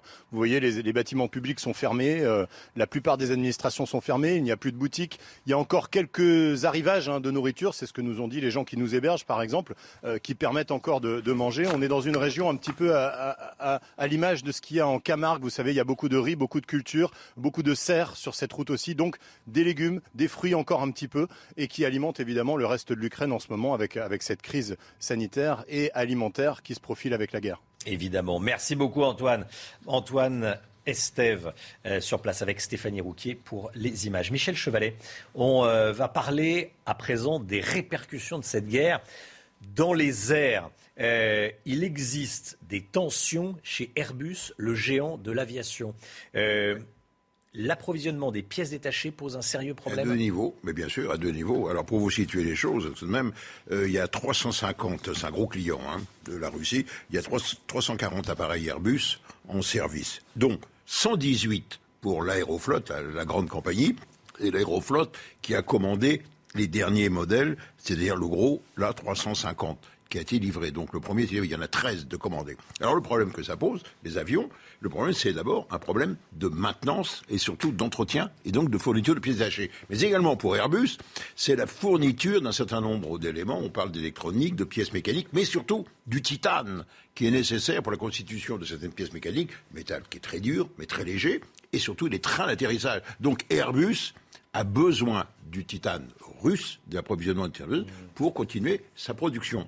Alors ça, c'est le premier problème. Donc, gros problème sur la maintenance des avions, ben, parce qu'il y aura un embargo sur les pièces, bien évidemment.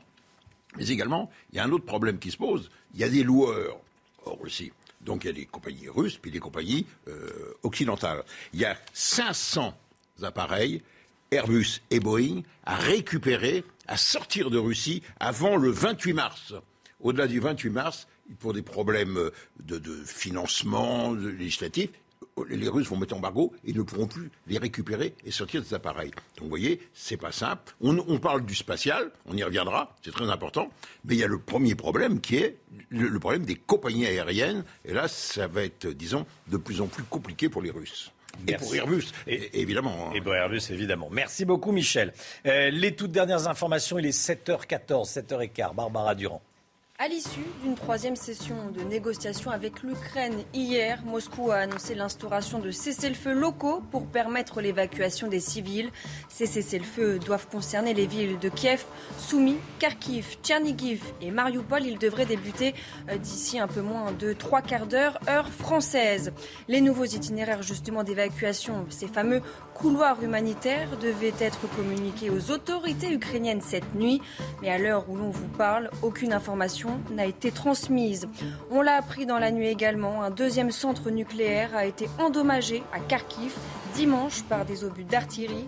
Une attaque sans conséquences radiologiques selon l'Agence internationale de l'énergie atomique. Enfin, les derniers décomptes de l'ONU et un peu plus d'1,7 million de personnes ont fui l'Ukraine depuis le début de l'invasion russe, dont au moins la moitié en Pologne. Le chef de la diplomatie européenne estime que l'Europe peut s'attendre à recevoir 5 millions d'exilés. Merci beaucoup Barbara. Euh, les prix des carburants continuent d'augmenter en France. On va les regarder ensemble. Regardez euh, le prix du gasoil. Euh, en moyenne, hein, le prix du gasoil, 1,976. Allez, je vous le fais à 2 euros, quasiment. Hein, à, euh, à 3 centimes près, 1,968. Le litre de samplon, 95 litres de samplon 98. Là, on est au-delà des, des 2 euh, euros. C'est évidemment une conséquence de la guerre en Ukraine. Euh, Johan Uzey, euh, Johan, la campagne d'Emmanuel Macron vient de, de débuter.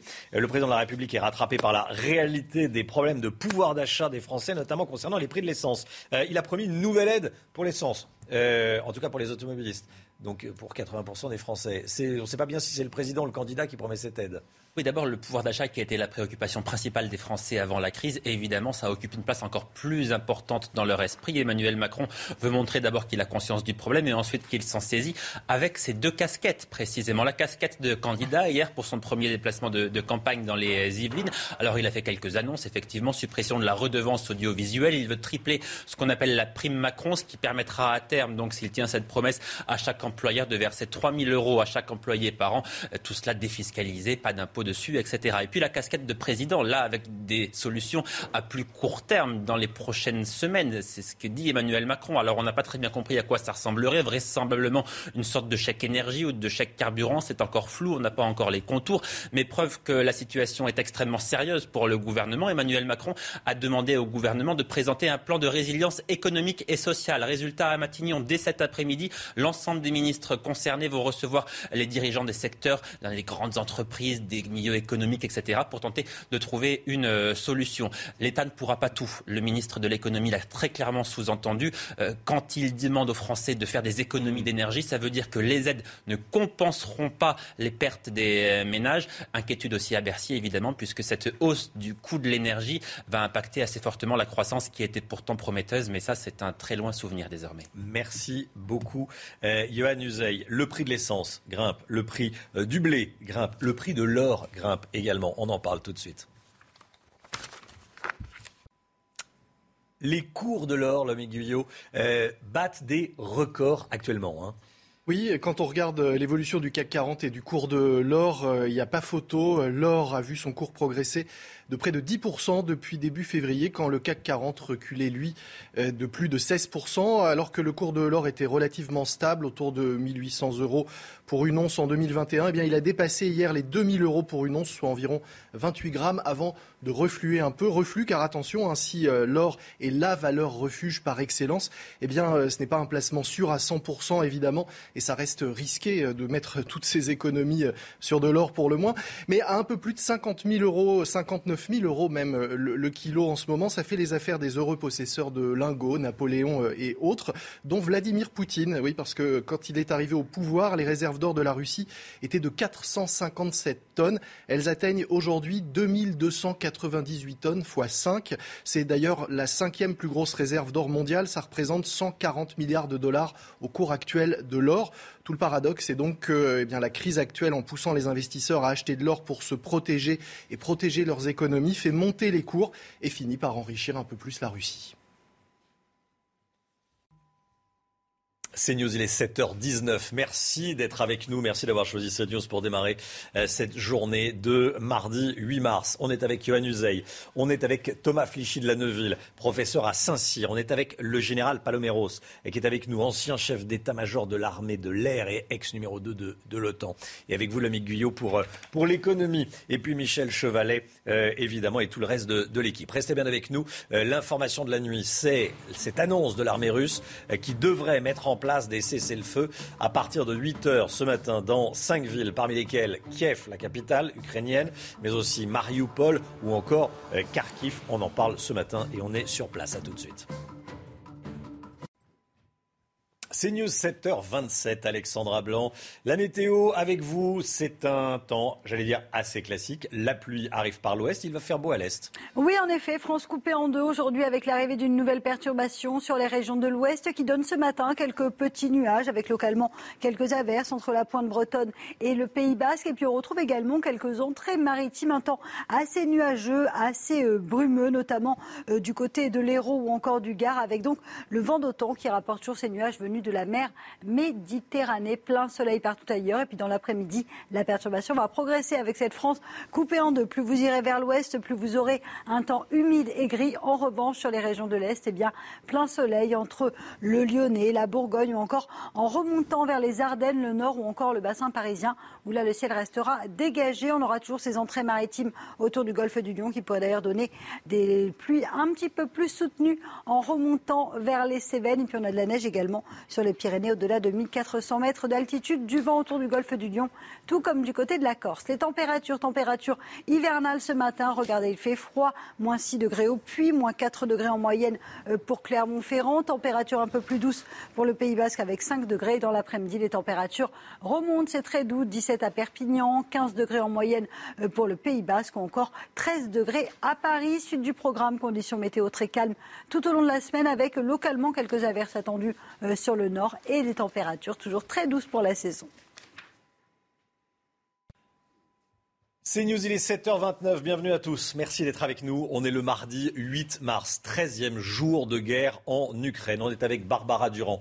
On est avec Thomas Flichy de la Neuville, professeur à l'école militaire de Saint-Cyr. On est avec le général Paloméros, ancien chef d'état-major de l'armée de l'air ancien numéro 2 de l'OTAN.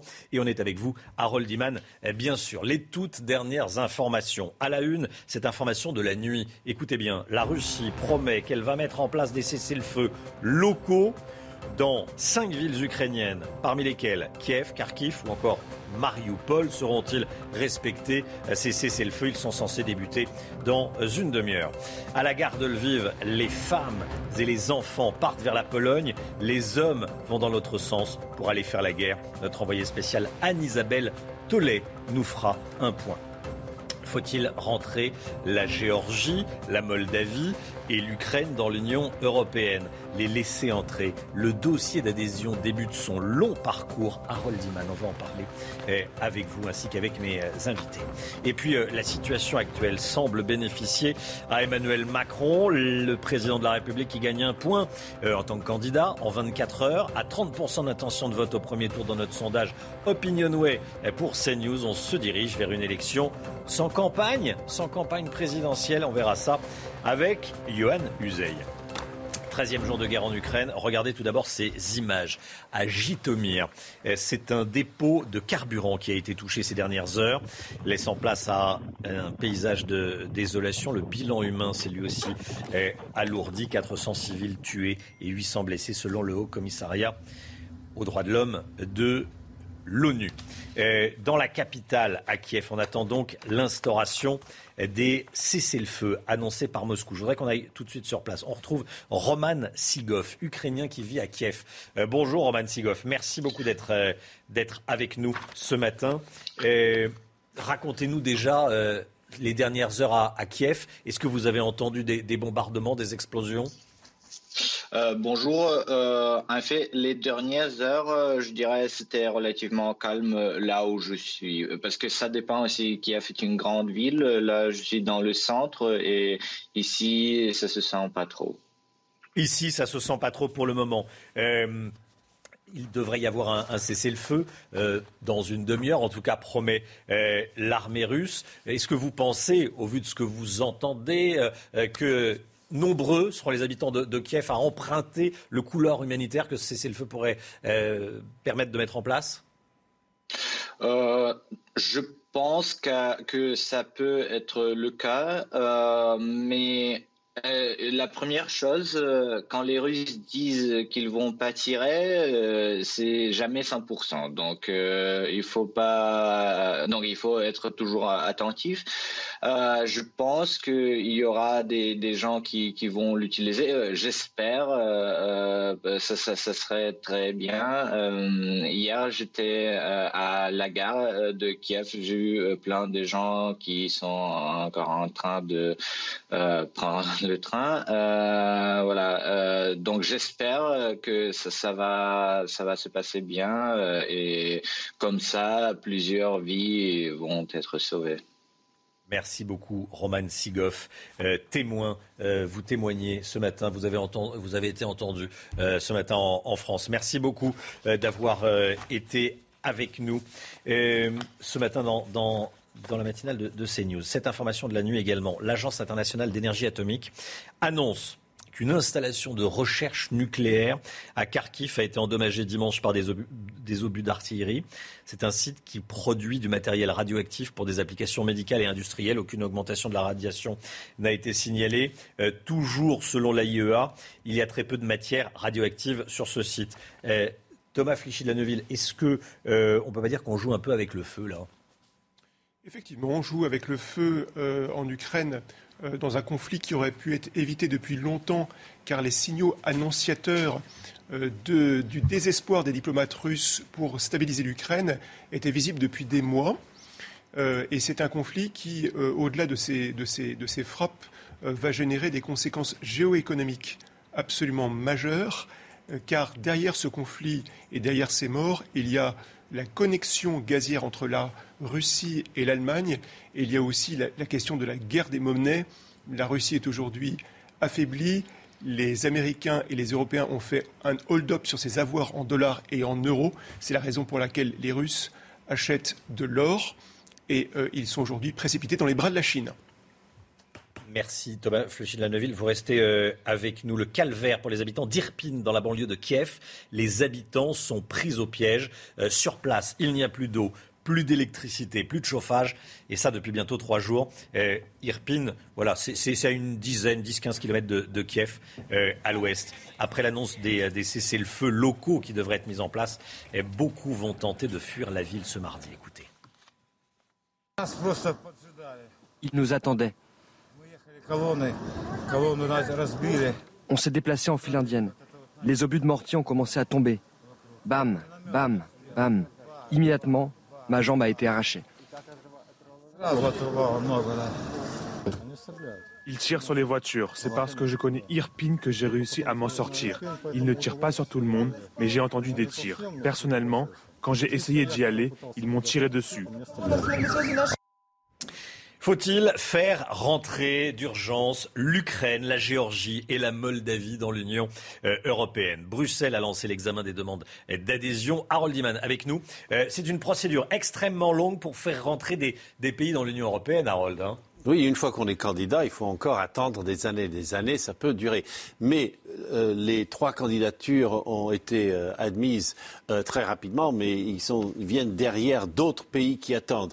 Et ils auront un problème, ces trois pays, supplémentaires par rapport à ceux qui attendent, c'est-à-dire qu'ils ont tous des contentieux territoriaux. C'est difficile d'entrer dans l'Union européenne si on n'a pas des frontières définies. Et donc, il se trouve que tous les problèmes qu'ils ont sont liés à, la Fédération de Russie, au pouvoir russe.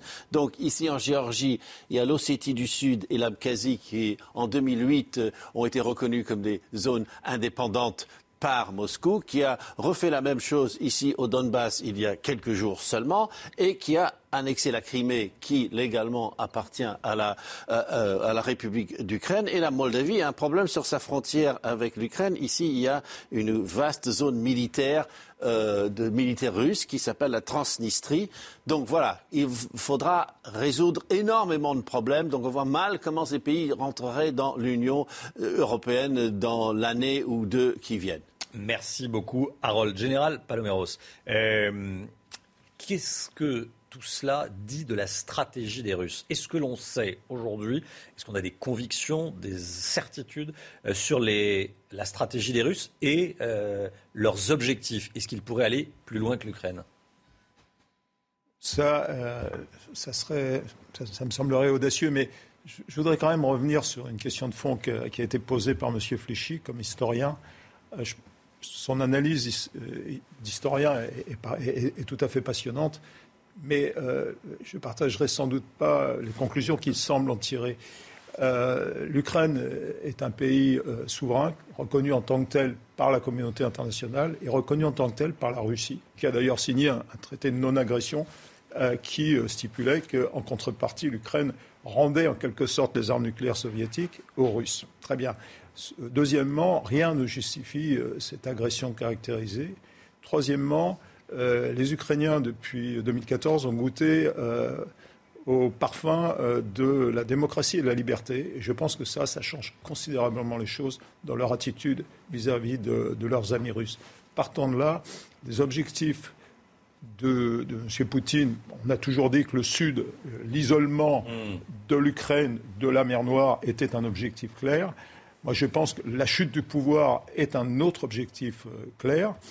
Quelles sont les voies et moyens qu'il va utiliser C'est ça la question.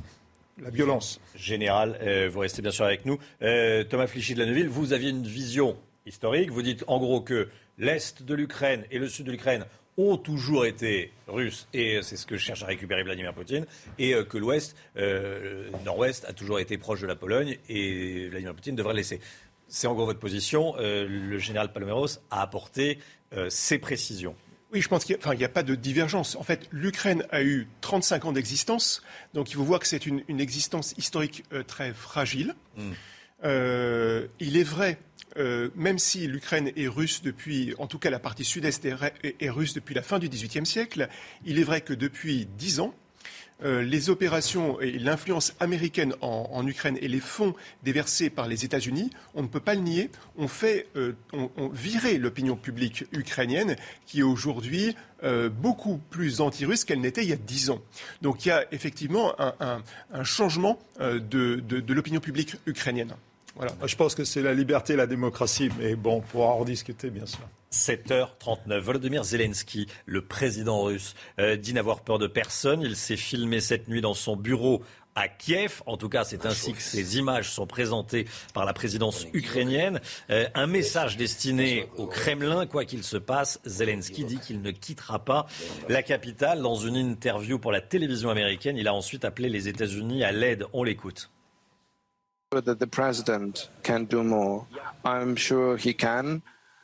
Je suis convaincu que le président Biden peut faire plus. Je veux croire qu'il en est capable.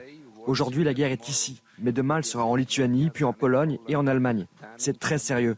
Les États-Unis sont loin, mais je les sens de plus en plus proches.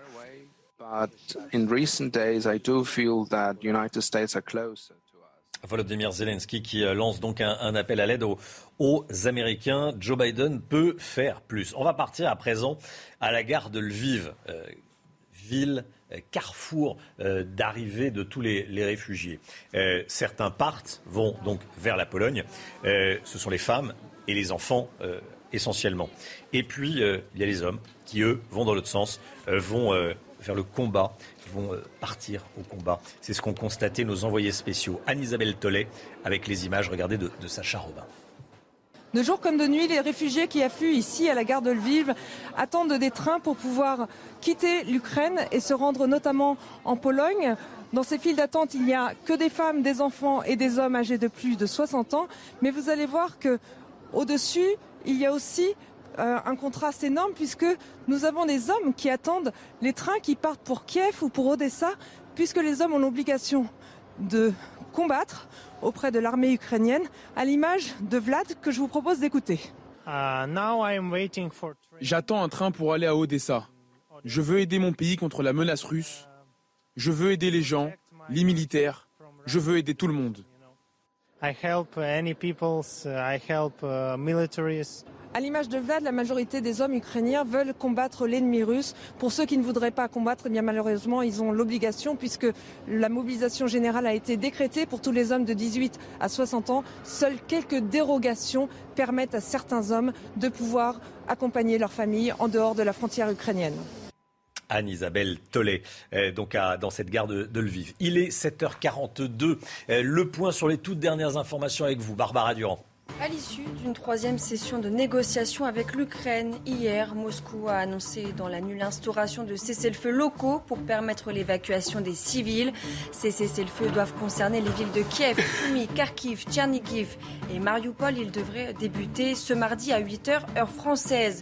Les itinéraires d'évacuation, justement les couloirs humanitaires, devaient être communiqués aux autorités ukrainiennes cette nuit. Mais à l'heure où l'on vous parle, aucune information n'a été transmise. On l'a appris également cette nuit, un centre nucléaire a été endommagé à Kharkiv dimanche par des obus d'artillerie. Une attaque sans conséquences radiologiques selon l'Agence internationale de l'énergie atomique. Il y a quelques jours, c'est une centrale avec plusieurs réacteurs qui avaient été visés par des tirs. Enfin, les derniers décomptes de l'ONU et plus d'1,7 million de personnes ont fui l'Ukraine depuis le début de l'invasion russe, au moins la moitié vers la Pologne. Le chef de la diplomatie estime que l'Europe peut s'attendre à recevoir 5 millions d'exilés. Merci Barbara.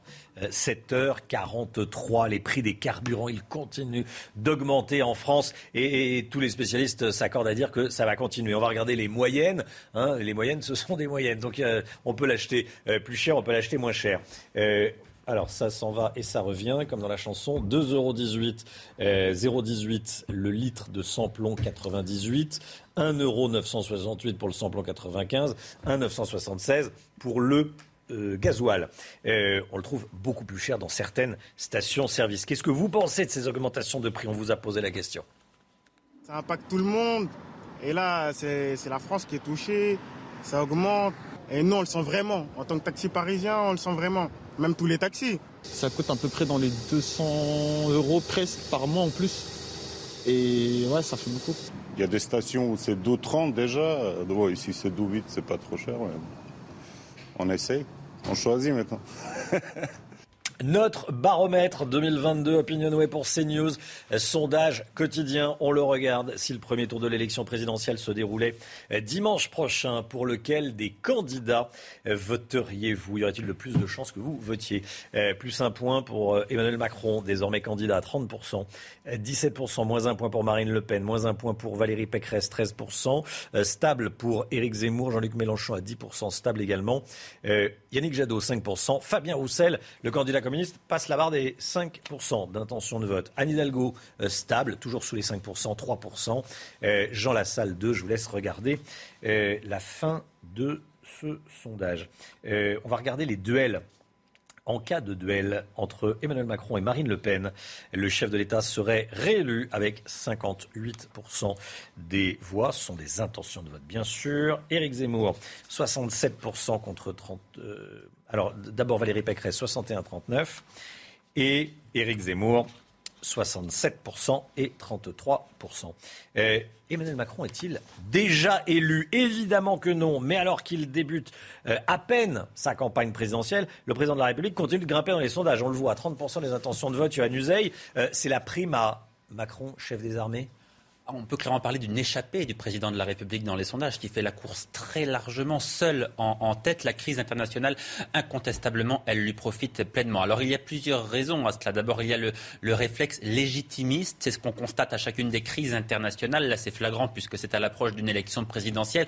Quand on a peur, quand on redoute l'avenir, on a tendance à faire confiance au chef. Et le chef en ce moment, c'est Emmanuel Macron. D'ailleurs, d'un point de vue de communication, il a savamment réussi à entretenir cette image de chef de de guerre. D'abord en communiquant à chaque fois qu'il a l'un de ses homologues au téléphone, Vladimir Poutine, euh, le président euh, Biden, en communiquant sur les réseaux sociaux aussi, où ses proches euh, postent des photos de lui en train de téléphoner, le visage grave. Bref, tout cela entretient l'image d'un chef de guerre et ça fonctionne plutôt bien. L'autre explication, c'est que les adversaires d'Emmanuel Macron, politiquement, j'entends, sont pris au piège. C'est très difficile de critiquer le président en exercice en pleine crise. D'ailleurs, peu s'y sont risqués sur le dossier ukrainien, on le voit bien. Et puis Valérie Pécresse Marine Le Pen, Éric Zemmour notamment, qui espéraient pouvoir critiquer le bilan d'Emmanuel Macron, en parler, se rendent compte que les Français sont davantage préoccupés par l'avenir que par le passé. Bref, on voit bien donc effectivement que c'est très difficile de faire campagne en ce moment.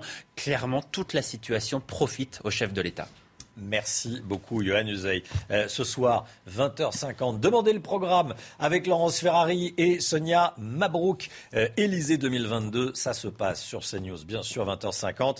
Euh, Fabien Roussel, le candidat du Parti communiste, sera interrogé par Laurence Ferrari et Sonia Mabrouk, 20h50 sur CNews. Regardez ces images qu'on vous montre ce matin des soldats ukrainiens qui font semblant d'arrêter de contrôler une voiture.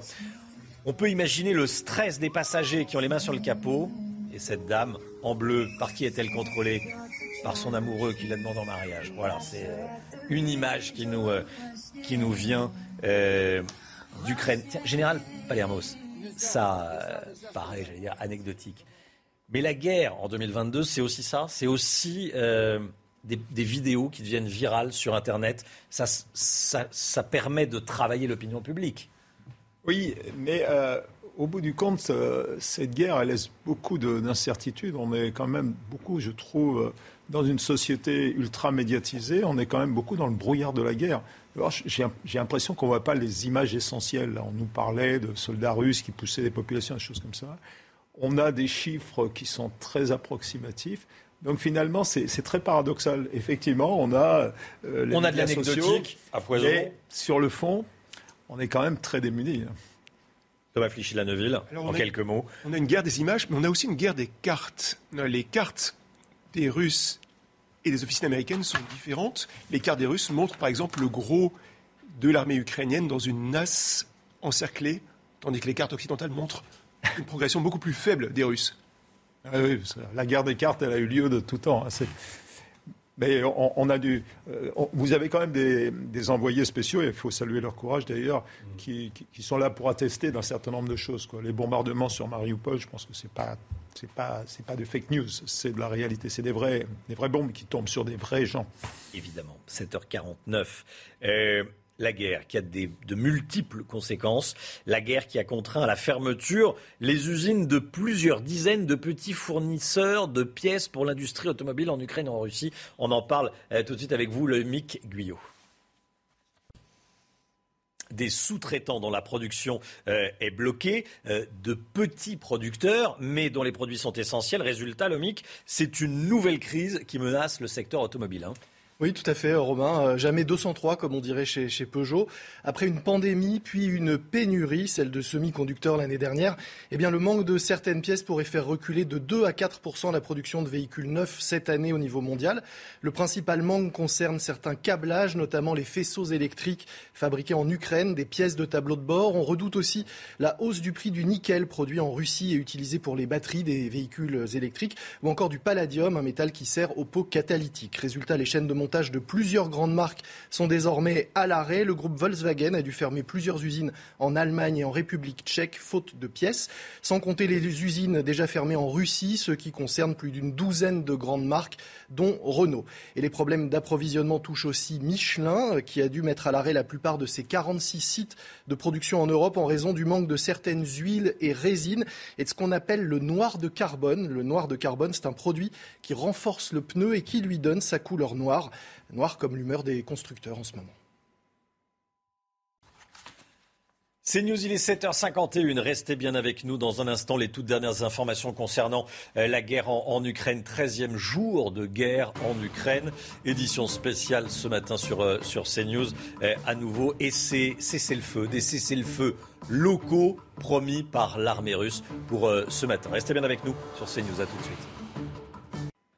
Ravi de vous retrouver avec des conditions météo contrastées aujourd'hui, puisque plus vous irez vers l'est, plus vous irez vers la Bourgogne, la Franche-Comté ou encore vers le nord, plus vous aurez du soleil, puisque sur les régions de l'ouest, eh bien, arrivée d'une nouvelle perturbation très peu active, mais qui va tout de même donner un ciel parfois assez nuageux. On retrouve également quelques entrées maritimes autour du golfe du Lion, principalement entre le Gard, les Roues, encore en remontant vers les Cévennes, avec toujours de la pluie, mais également euh, des rafales de vent, notamment sur le midi euh, toulousain. Dans l'après-midi, la perturbation progresse sur les régions de l'Ouest, entre la Vendée, la Bretagne ou encore l'Occitanie. On retrouvera également euh, quelques flocons de neige au-delà de 1400 mètres d'altitude. Toujours un temps assez mitigé, assez brumeux et pluvieux autour du golfe du Lion.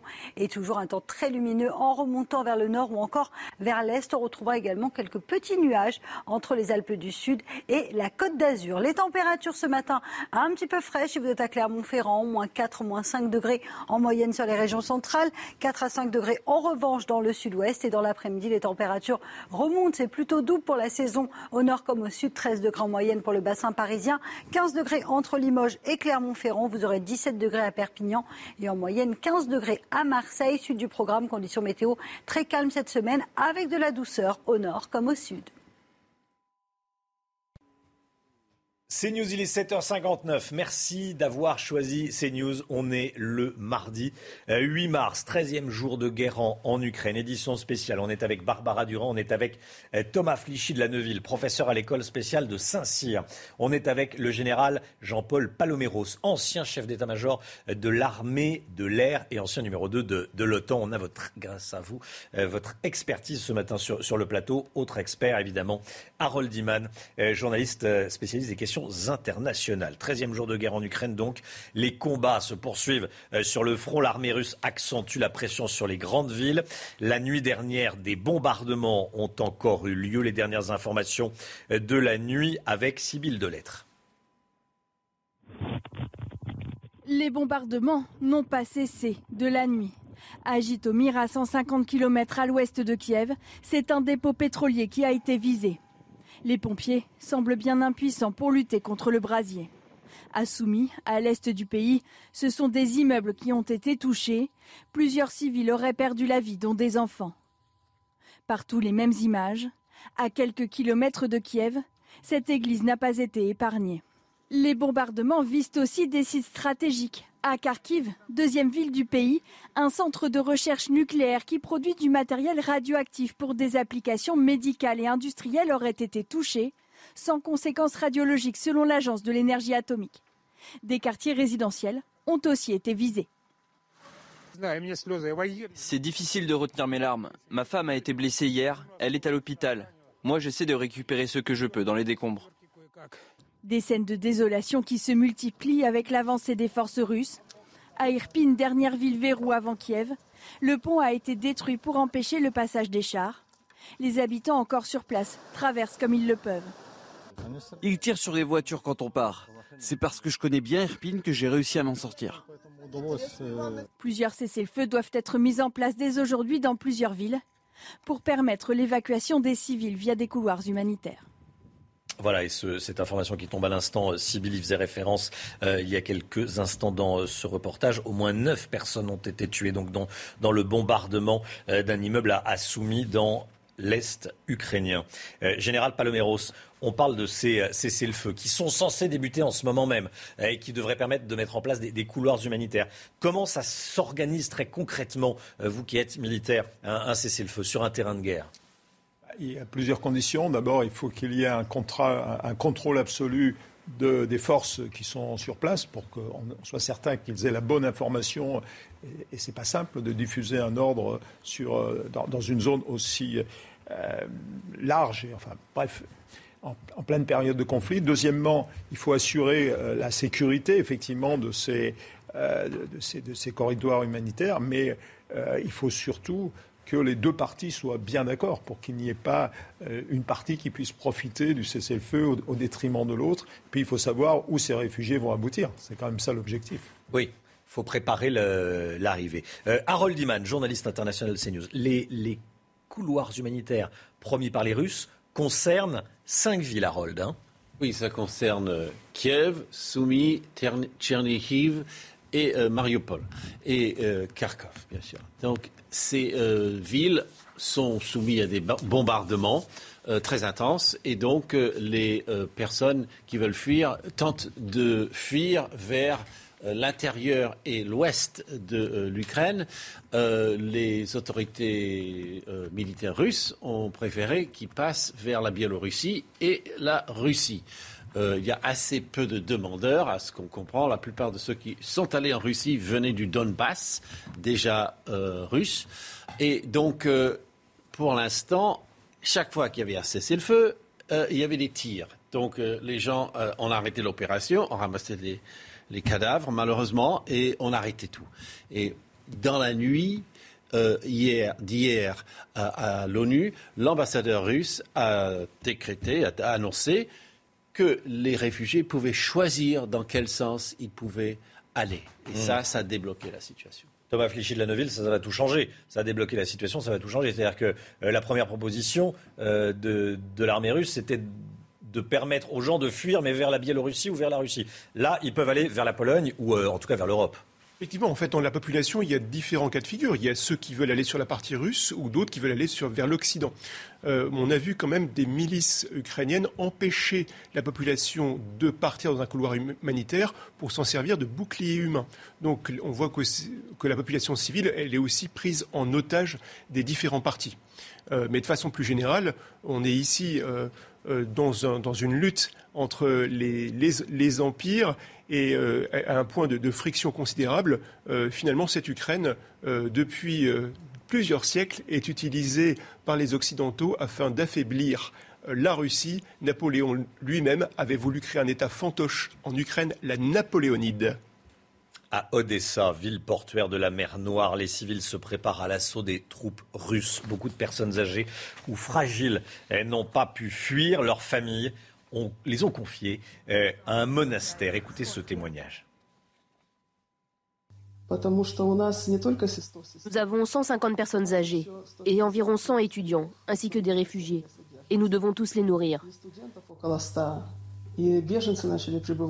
Les gens partent et ne peuvent pas laisser derrière eux leurs parents âgés. Et nous en avons accueilli beaucoup, mais nous avons dû refuser ceux qui peuvent marcher. Les prix des carburants, ils continuent d'augmenter euh, en France. C'est une des conséquences évidemment de la guerre en Ukraine et des tensions euh, qu'elle engendre. On regarde les chiffres. Euh, le litre de gasoil en moyenne 1,976 Le litre de super samplon 95 1,968 2,18 Le litre de samplon 98. Bref, en moyenne, c'est à 2 euros le litre. parfois bien plus dans certaines stations-service. Euh, la campagne d'Emmanuel Macron vient de débuter. Johan Usaï avec nous. Euh, le président de la République est rattrapé par les réalités et la réalité des problèmes de pouvoir d'achat des Français, notamment concernant le prix de l'essence. Emmanuel Macron qui a promis, qui a promis une nouvelle aide pour l'essence. Hein.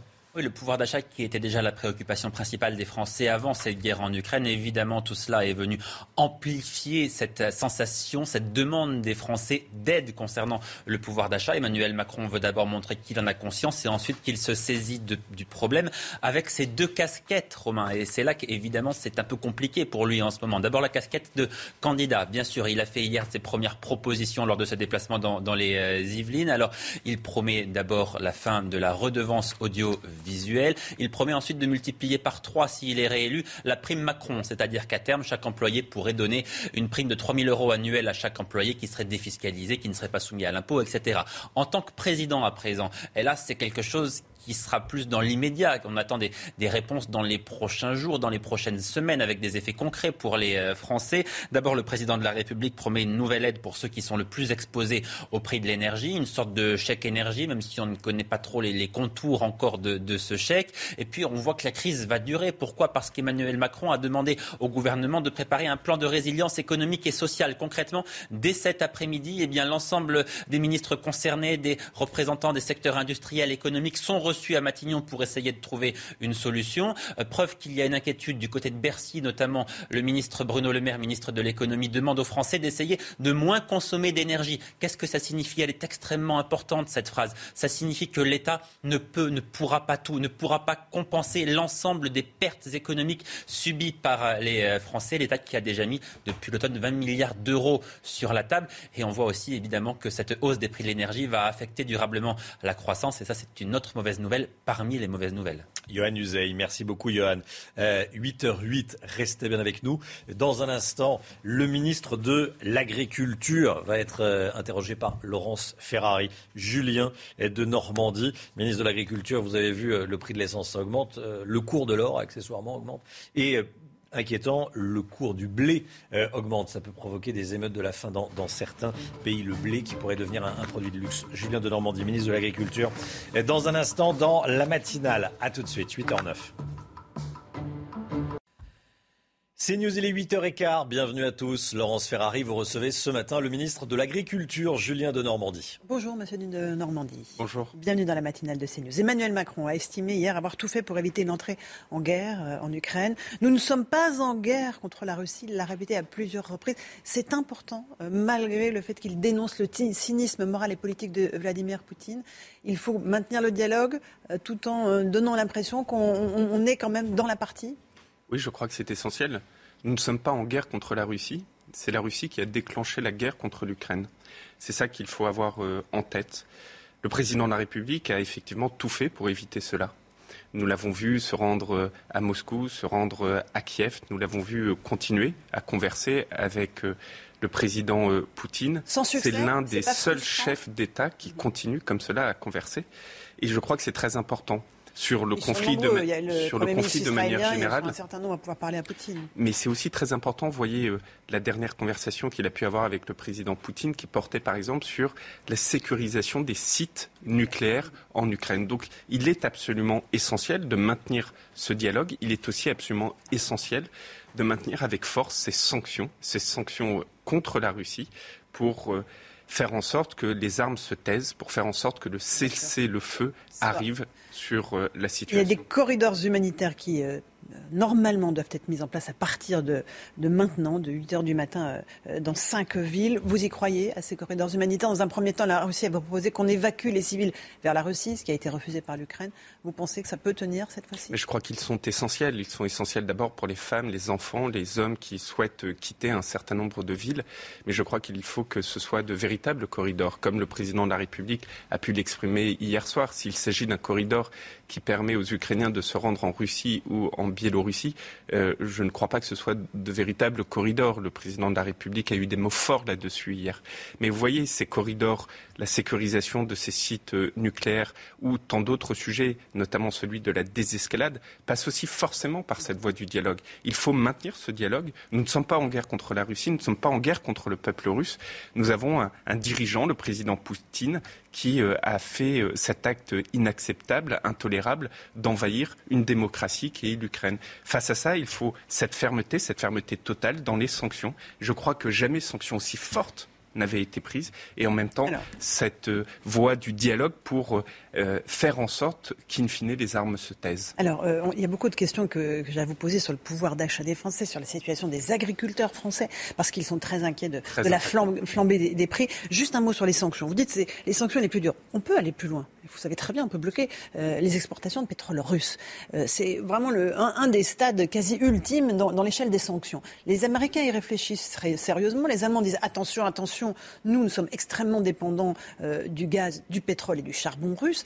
Est-ce que la France envisage de soutenir une initiative qui viserait à complètement bloquer les exportations russes? Il faut vraiment sur ce sujet-là d'abord réfléchir et penser au niveau européen. Je crois que la situation a montré à quel point l'Europe était de retour et était de retour dans ces situations euh, internationales. Alors quand on parle au niveau européen, nous ne sommes pas tous dans la même situation. Il s'avère, et c'est d'ailleurs le choix qu'a fait le président de la République depuis maintenant cinq ans, que la France est beaucoup plus souveraine en énergie que ses partenaires européens. Songez que l'Allemagne dépend à plus de 60, quasiment 70% des importations de gaz russe. La Finlande, elle dépend à 100%. Il fait des, températures négatives en ce moment en Finlande. Vous voyez bien que si du jour au lendemain vous avez un arrêt de ces exportations de gaz russe, vous avez des conséquences sur, par exemple, la Finlande qui n'ont rien à voir avec des conséquences sur la France où nous, hmm. nous importons à peu près 20% du Donc gaz nous sommes pieds et poings liés, c'est ce que vous nous dites. On peut rien faire. non, bah, je pense qu'on a déjà fait beaucoup. Comme le disait Bruno Le Maire, nous sommes en train de réfléchir à faire encore plus, mais je pense que sur un certain nombre de sujets, il importe d'avoir cette concertation au niveau européen parce que les conséquences de tout cela ne sont pas les mêmes en France, en Allemagne euh, ou dans un autre euh, pays. Et je crois que c'est très important là aussi d'avoir cela en tête, mais vraiment, j'insiste, vous savez, ces, événements tragiques renforcent profondément l'Europe. Je crois, euh, montrent à quel point le, le, le projet politique du président de la République tournée vers l'Europe, que certains ont décrié par le passé, était absolument nécessaire. Et je crois que c'est cette voie-là qu'il faut continuer. Vous dites l'Europe euh, est en train de renaître, euh, d'être ressuscitée par le conflit en Ukraine, mais elle est totalement impuissante. La seule chose qu'on peut faire, c'est livrer des armes euh, aux Ukrainiens. On n'interviendra pas dans le cadre de longtemps, tout le monde le sait. Euh, on peut juste gérer les flux de réfugiés, euh, être humain pour le coup, avoir un devoir d'humanité. Mais les sanctions, vous me dites, on n'ira pas jusqu'au stade ultime des sanctions parce que c'est trop compliqué pour nos voisins européens. Donc nous sommes impuissants. non, non, vous avez un propos qui est très simpliste là, si je puis me permettre.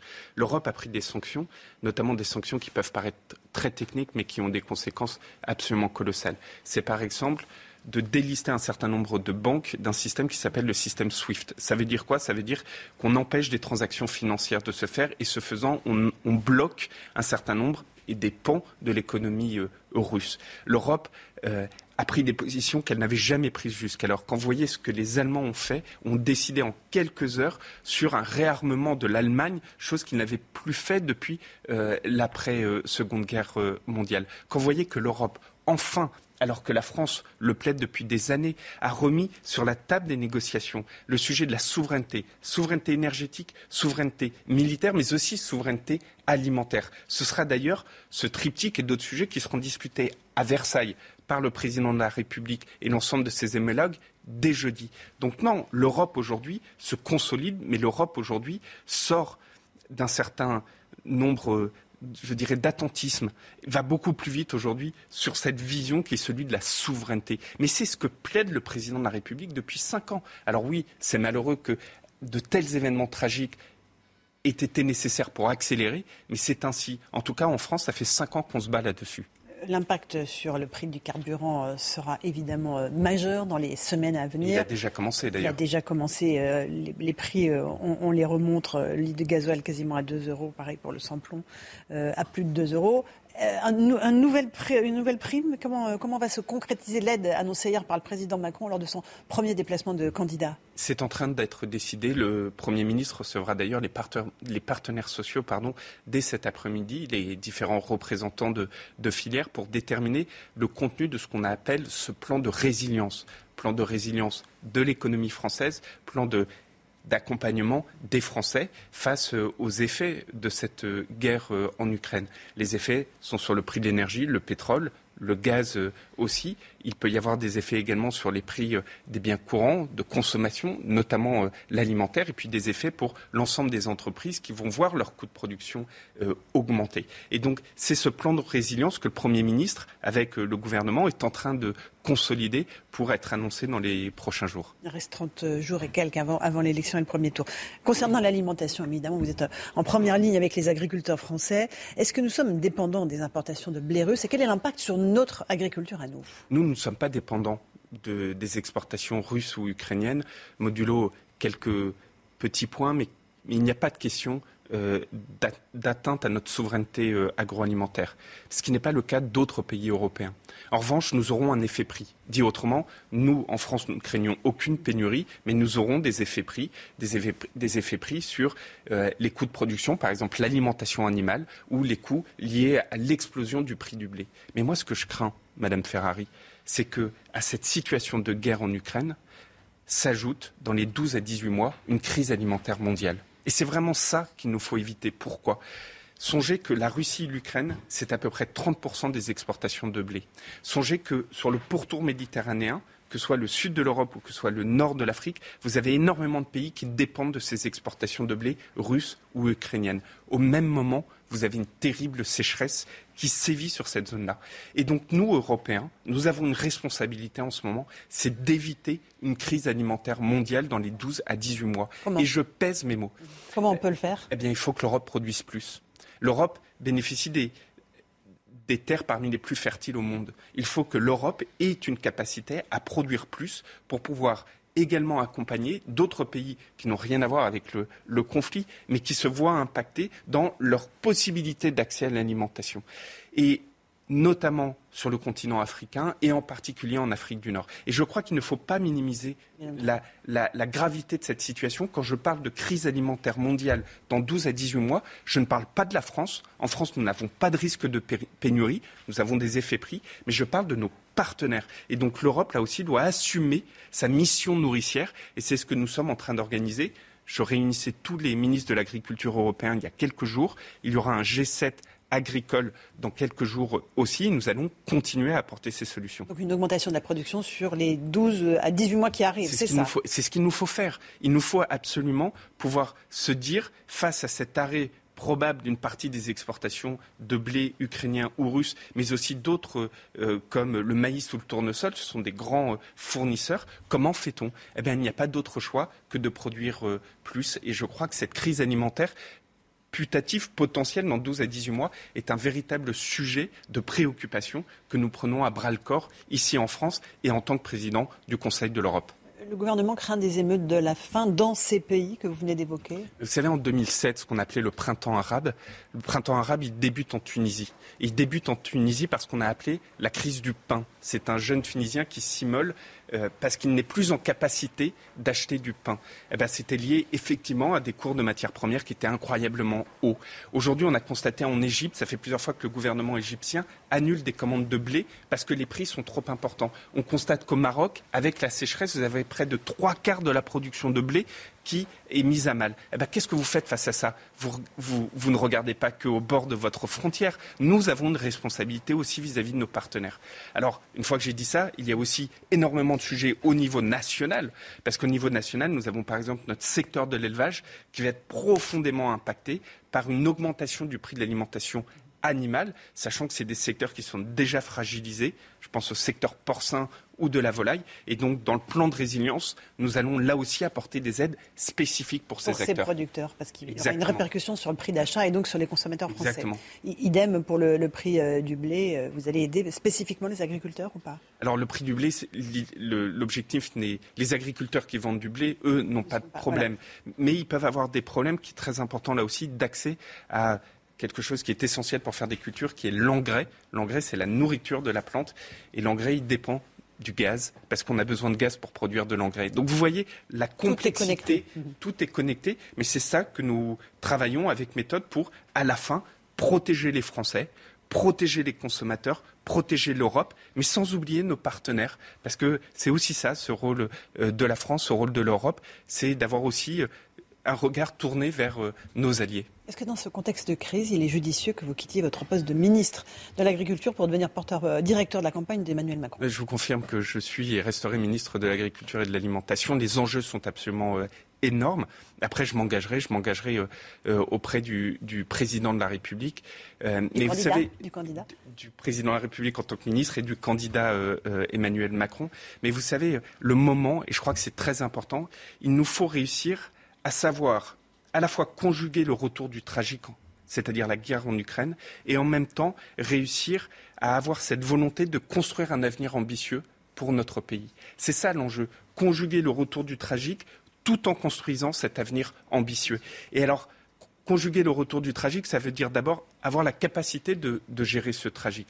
Et je crois que le président de la République montre à quel point euh, il est euh, aux manettes euh, là-dessus, il, est absolument impliqué là-dessus, et parfois avec des oppositions qui ne sont pas à la hauteur, parlons-nous franchement. Quand vous avez le retour du tragique, quand il ne faut. il faudrait l'union sacrée, c'est ce que non, vous dites ce que je veux dire, c'est qu'on arrête la campagne? Non, quand vous avez le retour du tragique, il faut sérieux et cohérence sérieux et cohérence. Quand vous avez des oppositions, notamment d'extrême droite, qui ont fait les louanges de Vladimir Poutine. Pensez à Marine Le Pen et Éric Zemmour. Marine Le Pen et à Éric Zemmour, vous êtes ni dans le sérieux, ni dans la cohérence. Je ne suis pas sûr que nous puissions leur faire confiance. J'en suis même, je suis même convaincu de l'inverse.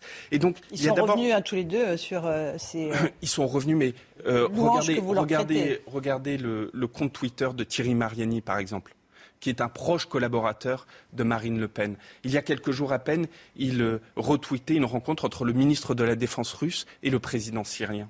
Il y a quelques jours à peine, il indiquait qu'il serait, je le cite, grotesque de penser que les Russes iraient jusqu'à Kiev.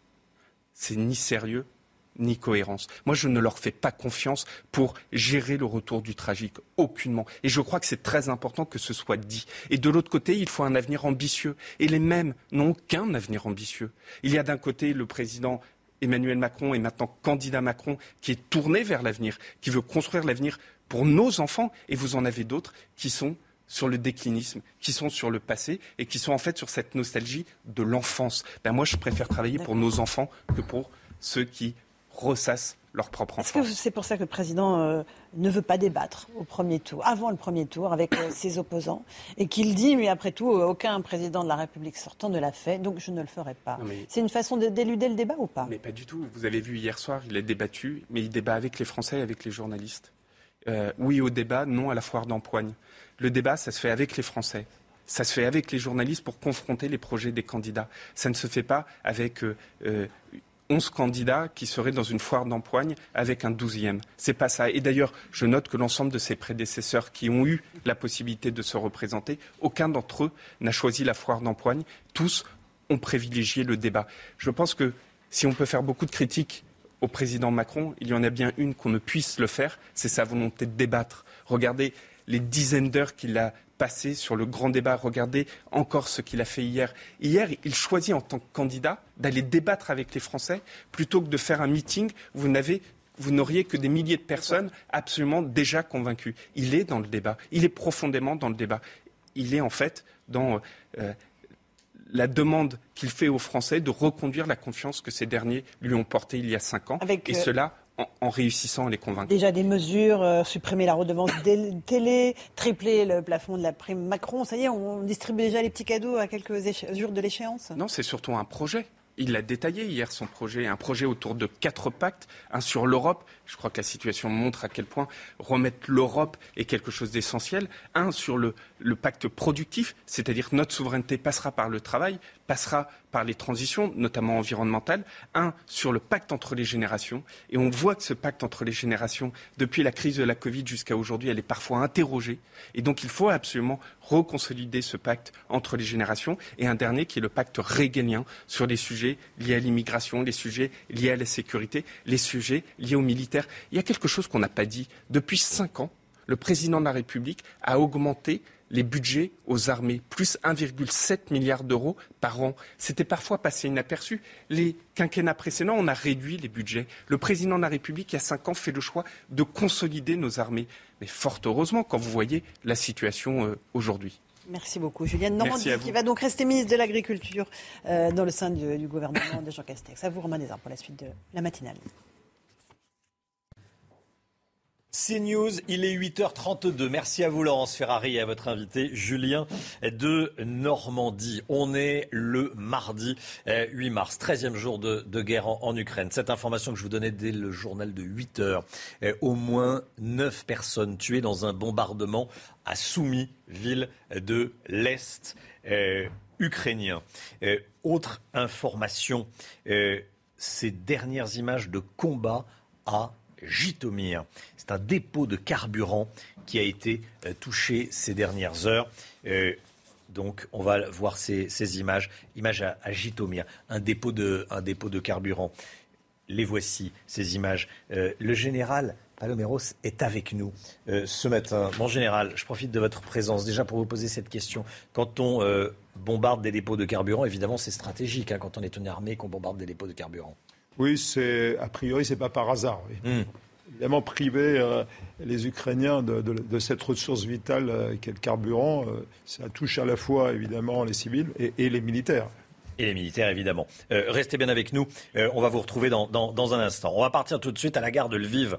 Euh, il y a ceux qui tentent de prendre un train pour fuir le pays et ceux qui partent au combat. Les hommes mobilisés à la demande du président Zelensky laissent femmes et enfants sur le quai avant de repartir sur le terrain de la guerre pour aller combattre. Anne-Isabelle Tollet en direct avec nous. Image signée Sacha Robin. Anne-Isabelle, vous vouliez parler des réfugiés mais aussi de nombreux déplacés. Faire la, la distinction entre réfugiés et déplacés. Dites-nous. Absolument, Romain, et c'est important de la faire parce que vous savez, les euh, Ukrainiens qui se rendent à l'intérieur de la gare de Lviv soit ils vont, les hommes vont rejoindre les zones de combat, mais les femmes et les enfants, eux, vont se rendre directement à l'intérieur de la Pologne, alors que ces Ukrainiens qui attendent ici et qui sont arrivés cette nuit par la gare depuis le front de l'Est, eh bien, eux attendent pour prendre ces bus que vous voyez ici euh, sur les images de Sacha Robin. Pourquoi? Pour se rendre à la frontière polonaise. Et ils veulent euh, rester absolument euh, sur cette frontière parce que ils sont plutôt optimistes et espèrent ne pas devoir quitter leur pays longtemps. Ils espèrent que la guerre va durer le moins longtemps possible. Et c'est pourquoi ils attendent ici de prendre les bus et pour rejoindre les camps humanitaires aussi qui sont improvisés au niveau de la frontière polonaise. Les camps humanitaires que vous voyez aussi à côté de la gare qu'on a montré ces derniers jours où il y a les tentes pour les personnes âgées pour qu'elles se réchauffent, les enfants aussi. Et là, on voit ces personnes qui attendent pour prendre des bus, pour attendre aussi leurs familles qui n'ont pas pu euh, rejoindre euh, les trains et pour pouvoir se retrouver au niveau de la frontière et surtout espérer retrouver leur pays, l'Ukraine, euh, dans les prochains jours. Merci beaucoup Anne-Isabelle Tollet dans cette ville de Lviv qui est un, carrefour pour les, réfugiés donc, et, les, déplacés. On est avec Irina Kniaz, ukrainienne. Vous habitez à Lviv. vous êtes dans ce pays attaqué par, par la Russie. déjà, comment allez-vous? Question toute simple, mais que je pose à, tous, les, tous, les, tous les témoins de ce qui se passe.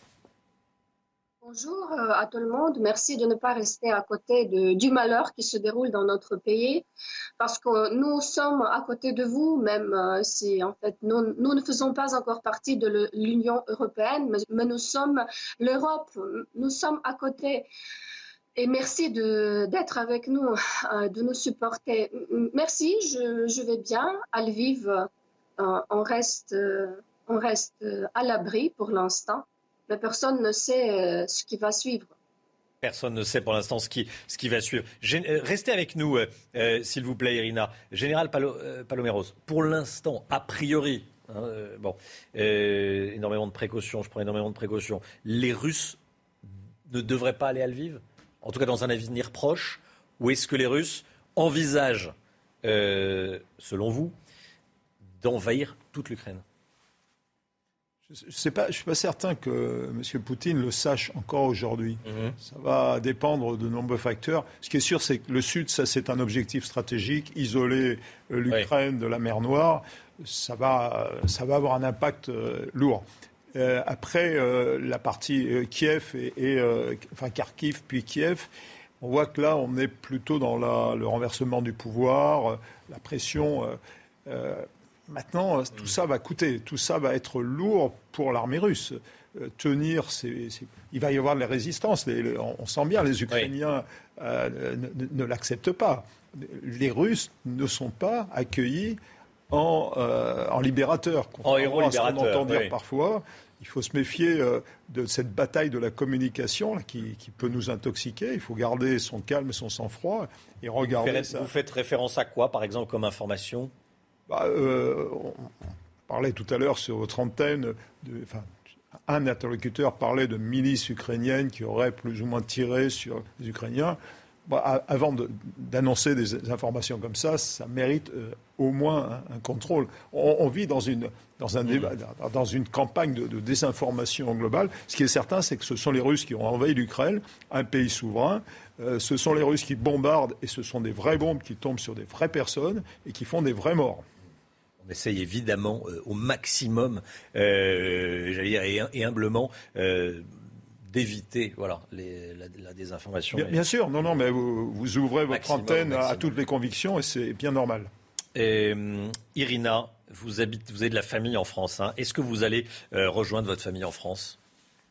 Euh, C'est la question que je me pose tous les jours parce que euh, comme, comme, vous voyez, euh, en fait, les, militaires russes ne sont accueillis pour les libérateurs dans aucune ville et aucun village en Ukraine. Euh, ce qu'ils font ici, c'est de la cruauté. Ils tuent les gens, ils, violent les femmes et les tuent après. Vous voyez, c'est pas seulement en fait, et les, et les maisons résidentielles qui sont touchées, ce n'est pas aussi par hasard, c'est parce qu'ils ont eu l'ordre de leurs assassins euh, principal de tuer les femmes, de tuer les enfants. Et c'est pour ça que je me pose tous les jours la question si je dois me séparer avec mon mari et si je dois euh, quand même rejoindre ma famille en France qui m'attend, qui m'invite euh, et qui m'appelle tous les jours pour me dire Irina, viens nous joindre, tu seras en sécurité avec ta petite fille. Merci beaucoup, Irina Kniaz. Vous êtes, face des questions euh, quotidiennes extrêmement dures. Bon courage à vous. C'est euh, tout ce qu'on peut vous dire depuis euh, ici. Et voilà, merci beaucoup d'avoir témoigné ce matin dans, la matinale CNews. je rappelle l'information principale qu'on vous donne depuis 6 heures ce matin. Ce sont ces cessez-le-feu promis, promis par l'armée russe. Ils sont censés avoir débuté à 8h40. C'est toujours extrêmement fragile. Hein. cessez-le-feu locaux promis par l'armée russe. Voilà ce que l'on euh, peut dire. Et puis ces, couloirs humanitaires. Euh, je voulais qu'on parle également de l'Ukraine, la Géorgie et la Moldavie. Euh, faut-il faire rentrer d'urgence ces trois pays dans l'Union européenne? Bruxelles a lancé l'examen des demandes d'adhésion. Harold Iman, c'est une procédure extrêmement longue pour faire rentrer des pays dans l'Union européenne. Hein. Et certains pays attendent depuis euh, plus de dix ans. C'est le, cas de la, Turquie euh, et beaucoup de pays des Balkans. Et donc, les trois pays qui maintenant sont à l'étude sont l'Ukraine, la Moldavie et la Géorgie. La Géorgie, c'est un peu le péché originel, car euh, en 2008, le problème territorial se pose immédiatement. La Russie a reconnu l'indépendance de ces deux petits morceaux de terre, là, au Abkhazie et Ossétie du Sud, comme des républiques indépendantes. Ensuite, euh, je dirais rebelote, si vous me passez l'expression, dans le Donbass, il y a à peine deux semaines, deux républiques indépendantes. La Crimée annexée en 2014, et puis la Moldavie, elle, elle a sur sa frontière une garnison russe sur son territoire. Donc comment faire rentrer trois États qui ont un contentieux territorial et pas avec n'importe qui, avec la Russie?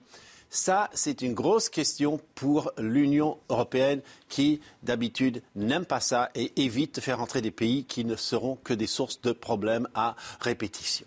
Harold Iman. Merci beaucoup, euh, Harold. La guerre en Ukraine a des répercussions partout dans le monde et même dans l'espace. Euh, le bras de fer entre Moscou et Washington engendre des tensions autour de la station spatiale internationale. Euh, des retours sur Terre s'effectuent avec des vaisseaux Soyuz, j'allais dire suisse, russe évidemment. Michel Chevalet avec nous. Michel, c'est un scénario a priori qui n'avait pas été prévu par les spécialistes euh, américains, européens, russes et, chinois euh, de l'espace. Hein. Non, mais parce que, bon, dans le spatial, on est, disons, entre professionnels, une grande estime, avec les équipes, l'entraînement est commun. Euh, on était dans ça. Et puis, il y a une règle là-haut, dans, dans le spatial. On peut tout faire, sauf de parler politique. Et donc, ça marchait très bien. Voilà, c'était la, règle. Mais là, depuis qu'il y a eu la nomination de Dimitri Rogozin, qui est un, des bras droits de Poutine à la, direction du Cosmos, ça, devient beaucoup plus tendu. Alors, je vous prends juste un exemple. Mathias Maurer, qui est un, astronaute de l'Agence spatiale européenne, un Allemand, eh bien, il a été interdit de, pénétrer dans les compartiments russes, là, tout dernièrement. Décisions comme ça de, de. Vous voyez, ça devient maintenant beaucoup plus tendu. Et puis il va, poser le problème, c'est le retour sur Terre donc d'un Américain avec deux Russes. C'est prévu pour le 22 mars dans le Kazakhstan. Une fois dans le Kazakhstan, il va aller à la Cité des Étoiles à Moscou. Et puis de Moscou, bah, qu'est-ce qu'on va en faire de cet Américain? Il va falloir le, le, le renvoyer après à Houston. Et après, va-t-il y avoir des relèves d'équipage? Et puis, en 2024, théoriquement, la Russie devrait dire je ne collabore plus avec la Station spatiale internationale. Là, ça risque de poser de sérieux problèmes. Qu'est-ce que l'on va faire de ces stations? Donc, vous voyez, et puis le dernier point de cette tension, ça a été l'arrêt de la coopération avec la fusée Soyouz à Kourou, en Guyane.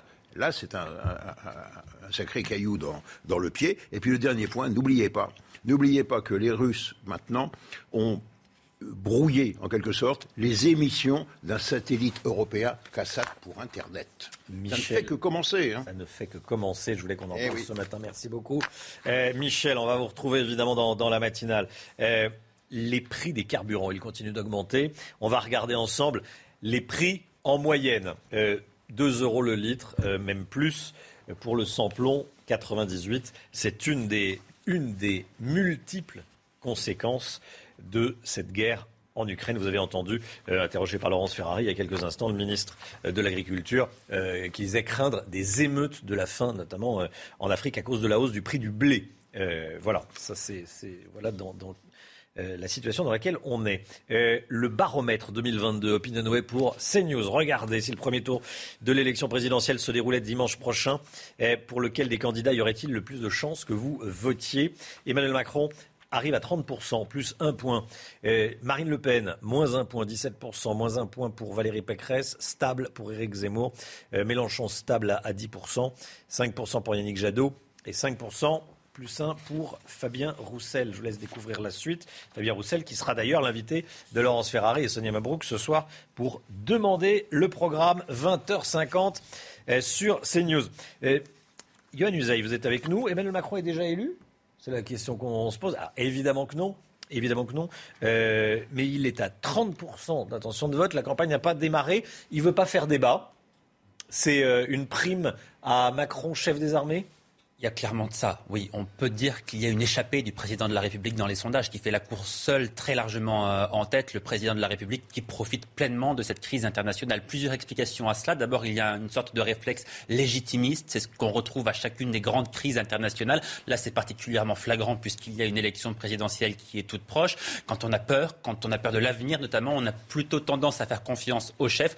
En ce moment, le chef, c'est Emmanuel Macron, une sorte de chef de guerre. J'utilise cette expression parce que lui-même, dans une stratégie de communication savamment orchestrée, mais cela en scène aussi. Il continue à faire de la politique en mettant notamment des photos, en publiant des photos sur les réseaux sociaux où on le voit au téléphone avec ses homologues. Quand il appelle le président Poutine, le président Biden, il le fait savoir pour montrer que le commandant en ce moment, eh bien, c'est lui. Et puis ses adversaires aussi, quelque part, sont pris au piège. Marine Le Pen et Éric euh, Zemmour, Valérie Pécresse ont du mal à critiquer Emmanuel Macron. C'est difficile de, de, critiquer un président en exercice sur le dossier euh, ukrainien en pleine crise. D'ailleurs, ils ne le font pas vraiment. Ils pensaient en revanche pouvoir attaquer Emmanuel Macron sur son bilan. On n'en parle pas tellement en ce moment parce qu'eux-mêmes se sont rendus compte que les Français sont davantage préoccupés par l'avenir que par le passé. Johan Uzey, merci beaucoup Johan. La santé, tout de suite, on va parler euh, du bruit du bruit qui est un effet collatéral de, de, de, la guerre. On en parle avec vous, docteur Brigitte Millot. Docteur Millot, bonjour Brigitte. Euh, vous nous parlez du bruit, effet collatéral de, la guerre sur la santé que l'on connaît peu. On en parle évidemment euh, puisqu'il y a la guerre en Ukraine actuellement. Oui, quand faut quand même comparer, savoir raison garder.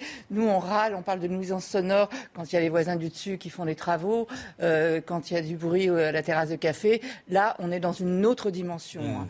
C'est une cacophonie de bruit, de bruit de son, mais de bruit de peur aussi. Écoutez, vous allez entendre ces bruits de sirènes, ces bruits de, qui vous alertent qu'il y a un danger, ces explosions, ces sifflements, ces, ces bombardements, ces avions, ces tirs. Et ça, c'est le jour mais c'est aussi la nuit. C'est en permanence. Vous imaginez vivre dans ce bruit continuellement.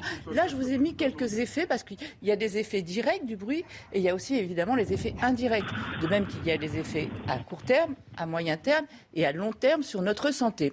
Je vous ai juste mis quelques exemples sur la puissance, les moyennes, ce sont que des moyennes, de bruit, en sachant qu'à partir de 120 décibels, c'est déjà le seuil de douleur pour nos oreilles, avec le tympan, avec des acouphènes, avec des surdités, des 120 décibels. Donc une conversation ordinaire, 60 décibels en moyenne. 80 décibels, un trafic automobile qui nous gêne déjà énormément.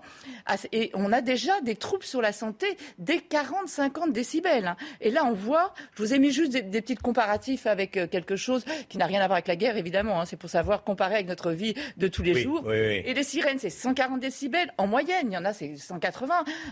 160 euh, pour un moteur d'avion, 170 pour des coups de feu. Et vous imaginez ça en permanence avec cette notion de peur. Donc il y a des effets déjà directs sur l'appareil auditif qui sont très importants à partir de 120 décibels. Il y a les effets aussi sur notre stress, sur notre, notamment des déclenchements de sécrétions hormonales, d'adrénaline et de cortisol, qui sont des hormones du stress et qui provoquent des vasoconstrictions, c'est-à-dire les vaisseaux qui vont se resserrer, donc qui vont provoquer des hypertensions, des maladies cardiovasculaires. Et je ne vous parle pas évidemment des troubles du, sur le sommeil. Il ne faut pas oublier que les bruits ont toujours été utilisés, même pendant dans les camps concentrationnaires, comme éléments de torture. Hein. Ça provoque une déstabilisation sensorielle, une déstabilisation psychologique, et donc on aura évidemment des effets à, court terme, mais aussi à moyen et à long terme. On aura des enfants, par exemple, qui n'ont pourront pas apprendre le langage parce qu'ils auront été sourds euh, liés à ces bruits. Donc je crois qu'il faudrait plus y penser. Je sais qu'il y a beaucoup d'aides humanitaires en ce moment. On pourrait aussi imaginer apporter des protections euh, pour les oreilles. Attention, il faut garder les alertes. Hein. Les, sirènes sont des sirènes d'alerte, mais qu'il y ait une personne qui soit là pour euh, veiller à tous les autres. Mais voilà, on pourrait y penser un petit peu plus. On en parle beaucoup moins. Et c'est important de penser à cette protection qui peut avoir des conséquences terribles sur notre santé. C'est News, il est 8h50. Merci à vous, Brigitte euh, Millot. Euh, merci à vous surtout d'avoir démarré votre journée avec nous sur CNews. On se retrouve demain matin dès 5h55 avec Barbara Durand. Le docteur Brigitte Millot sera avec nous. Merci beaucoup, euh, mon général, général Jean-Paul Paloméros, ancien chef d'état-major de l'armée de l'air, ancien numéro 2 de l'OTAN. Merci d'avoir été avec nous. Merci à vous. ce matin, dans, dans la matinale, Yohann Uzey, évidemment, le reste de l'équipe, Harold Iman et, et Alexandra Blanc pour la météo. Dans un instant, c'est Pascal Et tous ses invités pour l'heure des pros. Belle journée à vous sur CNews. Tout de suite, Pascal Pro dans l'heure des pros.